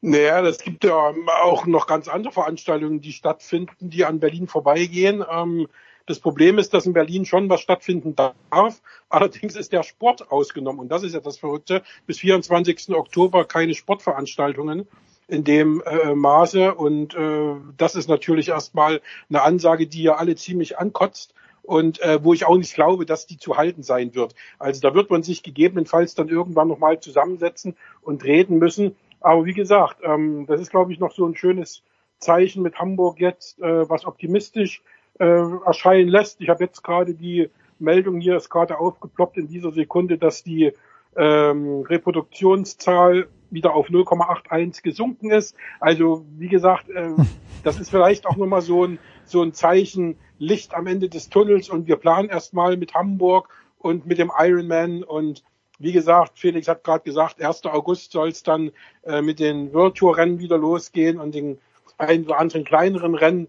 Ähm, wir hoffen einfach mal. Also alles andere wäre jetzt äh, Kaffeesatzleserei, weil wir wissen es schlicht und einfach nicht und das wissen auch die Veranstalter nicht. Also das ist, man kann es nicht sagen. Ja, man kann auch nicht sagen, wie die Reproduktionszahl zum Zeitpunkt unserer Ausstrahlung ist. Wir nehmen Mittwoch so sehr, sehr spät so auf und wer weiß, ob wir nicht schon wieder bei 1,2 liegen dann, äh, Zeitpunkt unserer Mittwoch Ausstrahlung. Ein, Mittwoch um 21.20 Uhr kann ich dir sagen, 0,81. Genau. Geschätzt vom RKI. Ja. Vom RKI geschätzt, also was das Wert ist, weiß ich natürlich auch nicht. Ich würde gerne eine repräsentative Umfrage jetzt zurückversetzt in den Januar machen. Alle Deutschen fragen, was bedeutet RKI? Und selbst wenn es dann heißt das Robert Koch Institut, was macht das Robert Koch Institut? Mittlerweile äh, in aller Munde. Felix Mattis, Radsport-news.com und für Eurosport ist er unterwegs. Danke dir herzlich, Felix. Dank, Felix. Danke Sebastian Kaiser von der Bildzeitung. Wir machen eine kurze Pause und dann war ich noch zu Besuch in der Tennis Base in Oberhaching und habe mit Michael Kohlmann und mit Tobias Summerer gesprochen. Das nach einer kurzen Pause.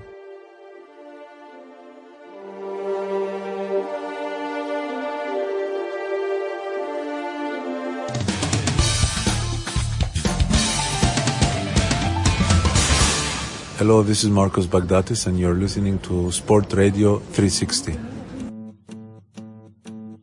Big Show. Big Show bist du schon wieder. Es ist Wahnsinn. Big Show 456, der deutsche Davis Cup Kapitän Michael Kohl. Wir sind da in Oberhaching, Michael. Ähm, lass uns anfangen mit dieser German, wie heißt sie? German Player Series? Pro Series. German Pro Series, ja, die auch hier gespielt werden soll. Äh, es gibt schon Gruppen hier. Ja, was anderes kannst du sagen, außer dass es eine gute Sache ist? Das war jetzt eine, ein Einstieg, der hört sich sehr, der hört sich nicht so positiv an, wie es eigentlich ist. Es sind für 32 Männer und 24 Frauen äh, treten in äh, Vierergruppen äh, gegeneinander an und ähm, an jedem Ort in der ersten Runde ähm, finden zwei Vierergruppen statt. Also du hast pro Tag äh, vier Matches hm. über vier Tage. Am letzten Tag werden dann nochmal ähm, Matches äh, zwischen den Gruppensiegern, Gruppenzweiten jeweils der, der jeweiligen Gruppen gespielt. Also äh, ja, es ist, ist insofern eine sehr, sehr gute Sache, weil alle Jungs wieder mal äh, Turniertennis ähm, ja, bekommen und auch sich mal wieder messen können, mal irgendwo ein Ziel haben, um was zu spielen. Ähm, und das, glaube ich, ganz, ganz wichtig ist für, für deren Entwicklung auch. Ähm, vor allen Dingen auch mit dem Hintergedanken, dass es ja vielleicht irgendwann dann doch mal wieder losgeht. Ja, und diese, und diese Matches dann dazu auch auf jeden Fall helfen. Ähm, wer dabei ist, ist Struffi als Bestklassierter, dass der Sascha nicht spielt, das ist klar, denke ich. Äh, warum hat der Philipp deines Wissens, äh, ist es ihm zu früh, ist es ihm zu klein, warum spielt der Philipp nicht mit? Ja, gut, beim Philipp muss man ja auch sagen, er ist jetzt in einem, also nicht mehr 24 oder 25 und auch nicht 30, äh, sondern er ist jetzt so, dass er auch äh, in einem Alter ist, wo, wo man absehen kann, das hat er ja selber auch gesagt, dass es vielleicht irgendwann auch, auch mal reicht. Und ähm, dadurch, dass jetzt noch kein ähm, fester äh, Zeitpunkt feststeht, wann es wieder wirklich international losgeht, ist es für ihn, glaube ich, auch äh, schwierig, sich dann da auf sowas vorzubereiten und dann ähm, äh, ist es halt so, auf so eine Serie in Deutschland, nationale Serie, sich vorzubereiten und dann aber vielleicht nochmal zwei Monate nicht zu haben und dann wieder eine, Vorbereitung fürs internationale Tennis zu machen, das glaube ich, das wollte er umgehen und insofern ist das auch nachvollziehbar, dass er äh, sich äh, einigermaßen fit hält, um dann, wenn es dann auf den Start losgeht, äh, ein absolutes äh, Vorbereitungsprogramm zu fahren.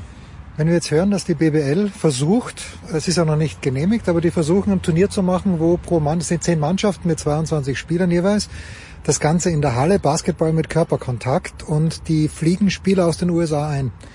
Da sage ich, wenn die ATP möchte, dass ein Turnier stattfindet, ohne Zuschauer meinetwegen, aber wenn die ATP möchte, dass ein großes Turnier stattfindet sogar, dann muss das im Tennis zu bewerkstelligen sein, Michael. Das ist wieder eine Suggestivfrage, aber die schmeiße ich dir einfach mal so hin. Ja.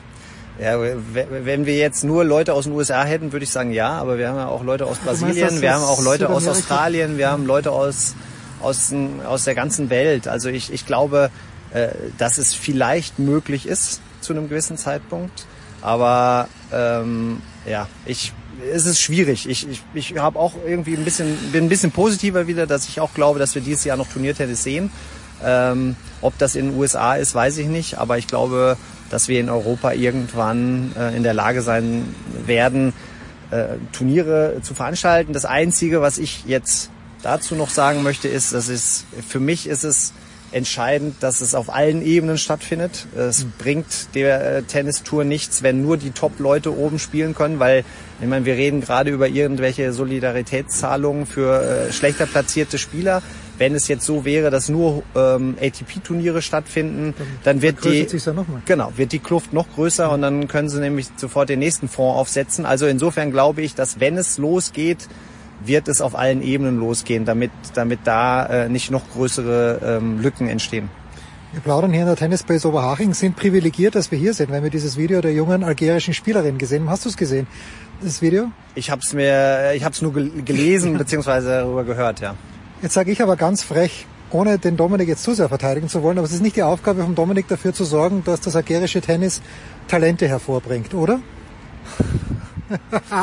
heute, heute, heute, heute keine, du, heute einfach, keine du, einfache heute Frage hast für dich heute. Sehr gut vorbereitet. Nee, ähm, ich ich sag mal, die Aussagen vom, vom Dominik, äh, da steht er ja auch nicht alleine mit da. Klar, in der Öffentlichkeit, so wie er sie getätigt hat, äh, hat das jetzt kein anderer Spieler, glaube ich, gemacht, dass, dass, ähm, dass er es nicht einsieht für andere Spieler, glaube ich, so hat er es ja ungefähr gesagt. Die nicht alles geben. Die nicht so. alles geben. Äh, das, ich glaube, es gibt keine perfekte Lösung. Es, du wirst in der Rangliste zwischen 300 und 1000 auch Leute haben, die es nicht ernst nehmen und denen dann äh, Geld zu geben, ja, ist schwierig. Genauso äh, gibt's Leute auch, äh, die schon vier Millionen an Preisgeld gemacht haben. Ob man denen jetzt äh, 10.000 Dollar zahlen muss oder ein Tommy Robredo, der glaube ich irgendwo steht, der hat über 15 Millionen Preisgeld Jack gemacht. steht auch irgendwo zwischen. Ja, und, und ja. solchen Leuten dann natürlich so eine Zahlung zu geben, das macht keinen Sinn. Und ich glaube, darauf wollte ja Dominik äh, hinweisen, dass das dass das, dass man das so in, also wirklich auch äh, von Fall zu Fall äh, sich angucken müsste und äh, da würde ich ihn auch unterstützen. Wer ist denn in der Pflicht? Also da ist es die ITF, die wenig Kohle hat. Ist es die ATP, die viel Kohle hat, die hier was tun müsste? Es ist absurd, dass jemand, der, oder letztes Jahr, wo war es in Shenzhen, wo keine Zuschauer waren, beim Damenfinale, beim WTA-Finale, aber die Siegerin bekommt mehr als vier Millionen Dollar Preisgeld. Da stimmt's nicht, glaube ich, oder? Das, das, da, da, da, da passt einfach nicht. Generell die Preisgeldverteilung äh, ist ja in den letzten Jahren immer so äh, vorangeschritten, dass man äh, auf den Siegerscheck geachtet hat. Der muss so hoch sein wie nur irgendwas, weil der wird in die Kamera gehalten. Und man hat so ein bisschen vergessen die, die untere Tour. Ich, ich glaube, Andy Murray war einer der wenigen Top-Leute, die darauf mal hingewiesen haben, die gesagt, der gesagt hat, ein Future ist, gibt es seit 25 Jahren das Preisgeld bei 10.000 Dollar äh, und oben äh, geht das Preisgeld immer in die Höhe. Und, und da ist halt diese Diskrepanz, diese, die, die ist einfach zu groß. Das ist zu groß. Der Unterschied ist zu groß geworden von der ganz, von, von den äh, Anfängen der Tour, also wo jeder Spieler auch anfangen muss und dann zu dem, zu den Top-Events wie Grand Slams oder auch Tausender.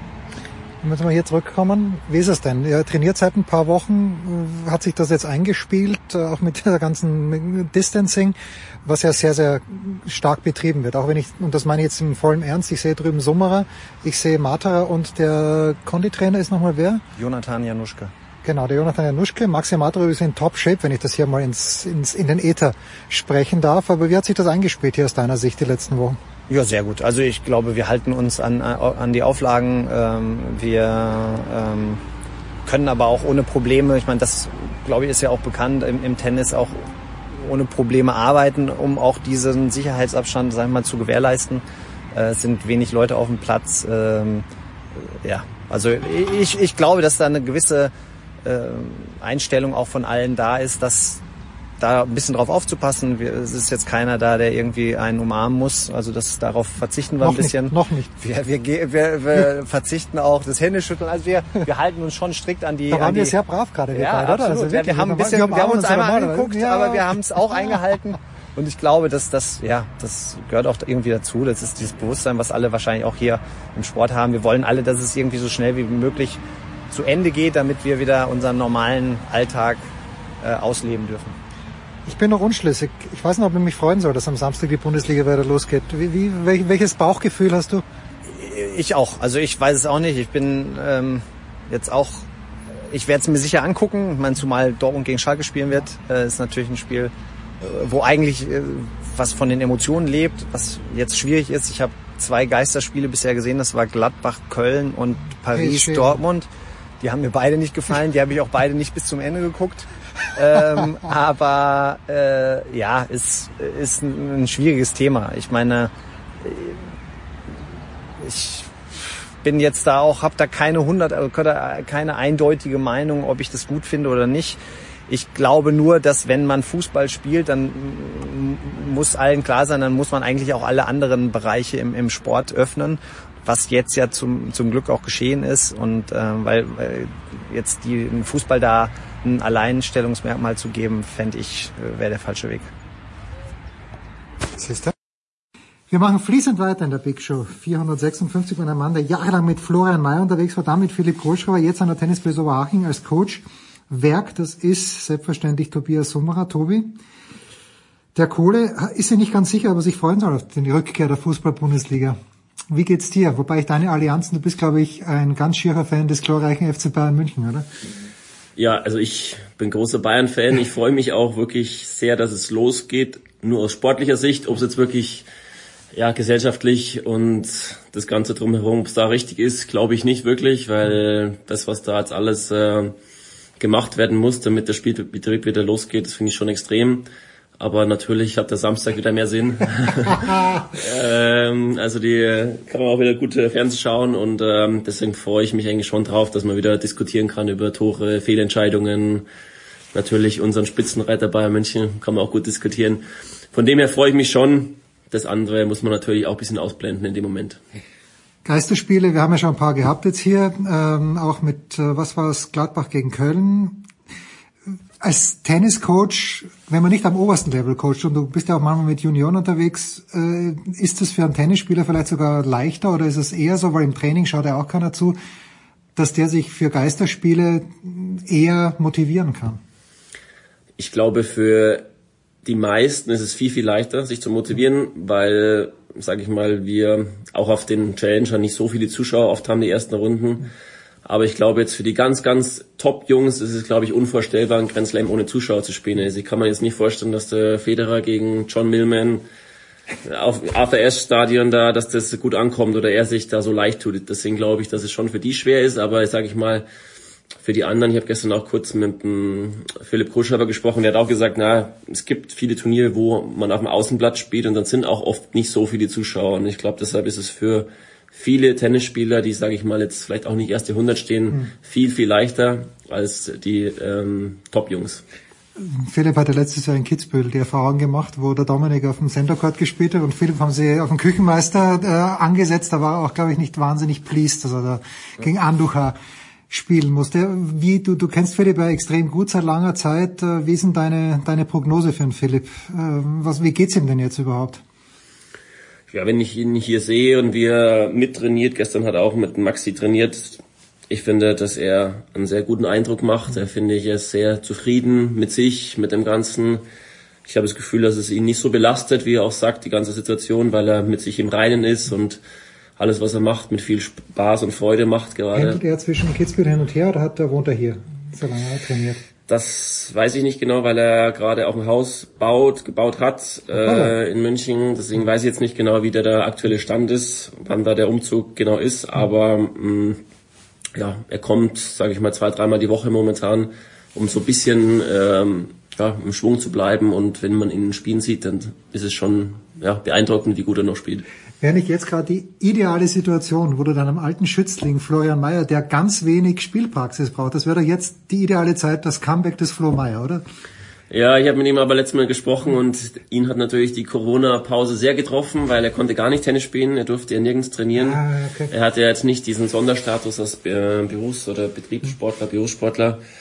Aber ja, ich glaube, ihm wird schon ab und zu noch jucken, aber mittlerweile ist natürlich auch der Zug ein bisschen abgefahren, wie er sagt. Und äh, die Fitness ist natürlich auch ein bisschen schlechter geworden, sage ich mal, wenn du nicht mehr so hoch intensiv Tennis spielst. Aber ich glaube, in so einem Trainingssatz ist er gefährlich für die meisten hier noch. Mit, mit wem spielt der Flo, wenn er spielt? Bei sich ist, der wohnt er in Bayreuth, der Flo, oder?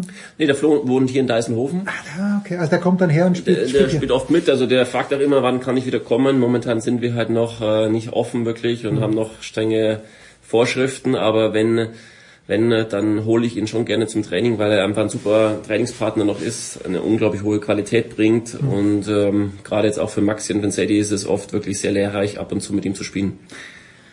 Jetzt sind bei dieser deutschen Turnierserie Struffe ist dabei, ähm, Gojovcik ist dabei, Matera, der zurückkommt, da sind aber auch ein paar Jugendliche dabei. Was aus deiner Sicht, ähm, wie groß ist der sportliche Wert, wenn jemand wie Struff gegen jemand wie zum Beispiel Milan Welte ist letztes Jahr Viertelfinale, was glaube ich US Open Junioren. Was bringt uns das?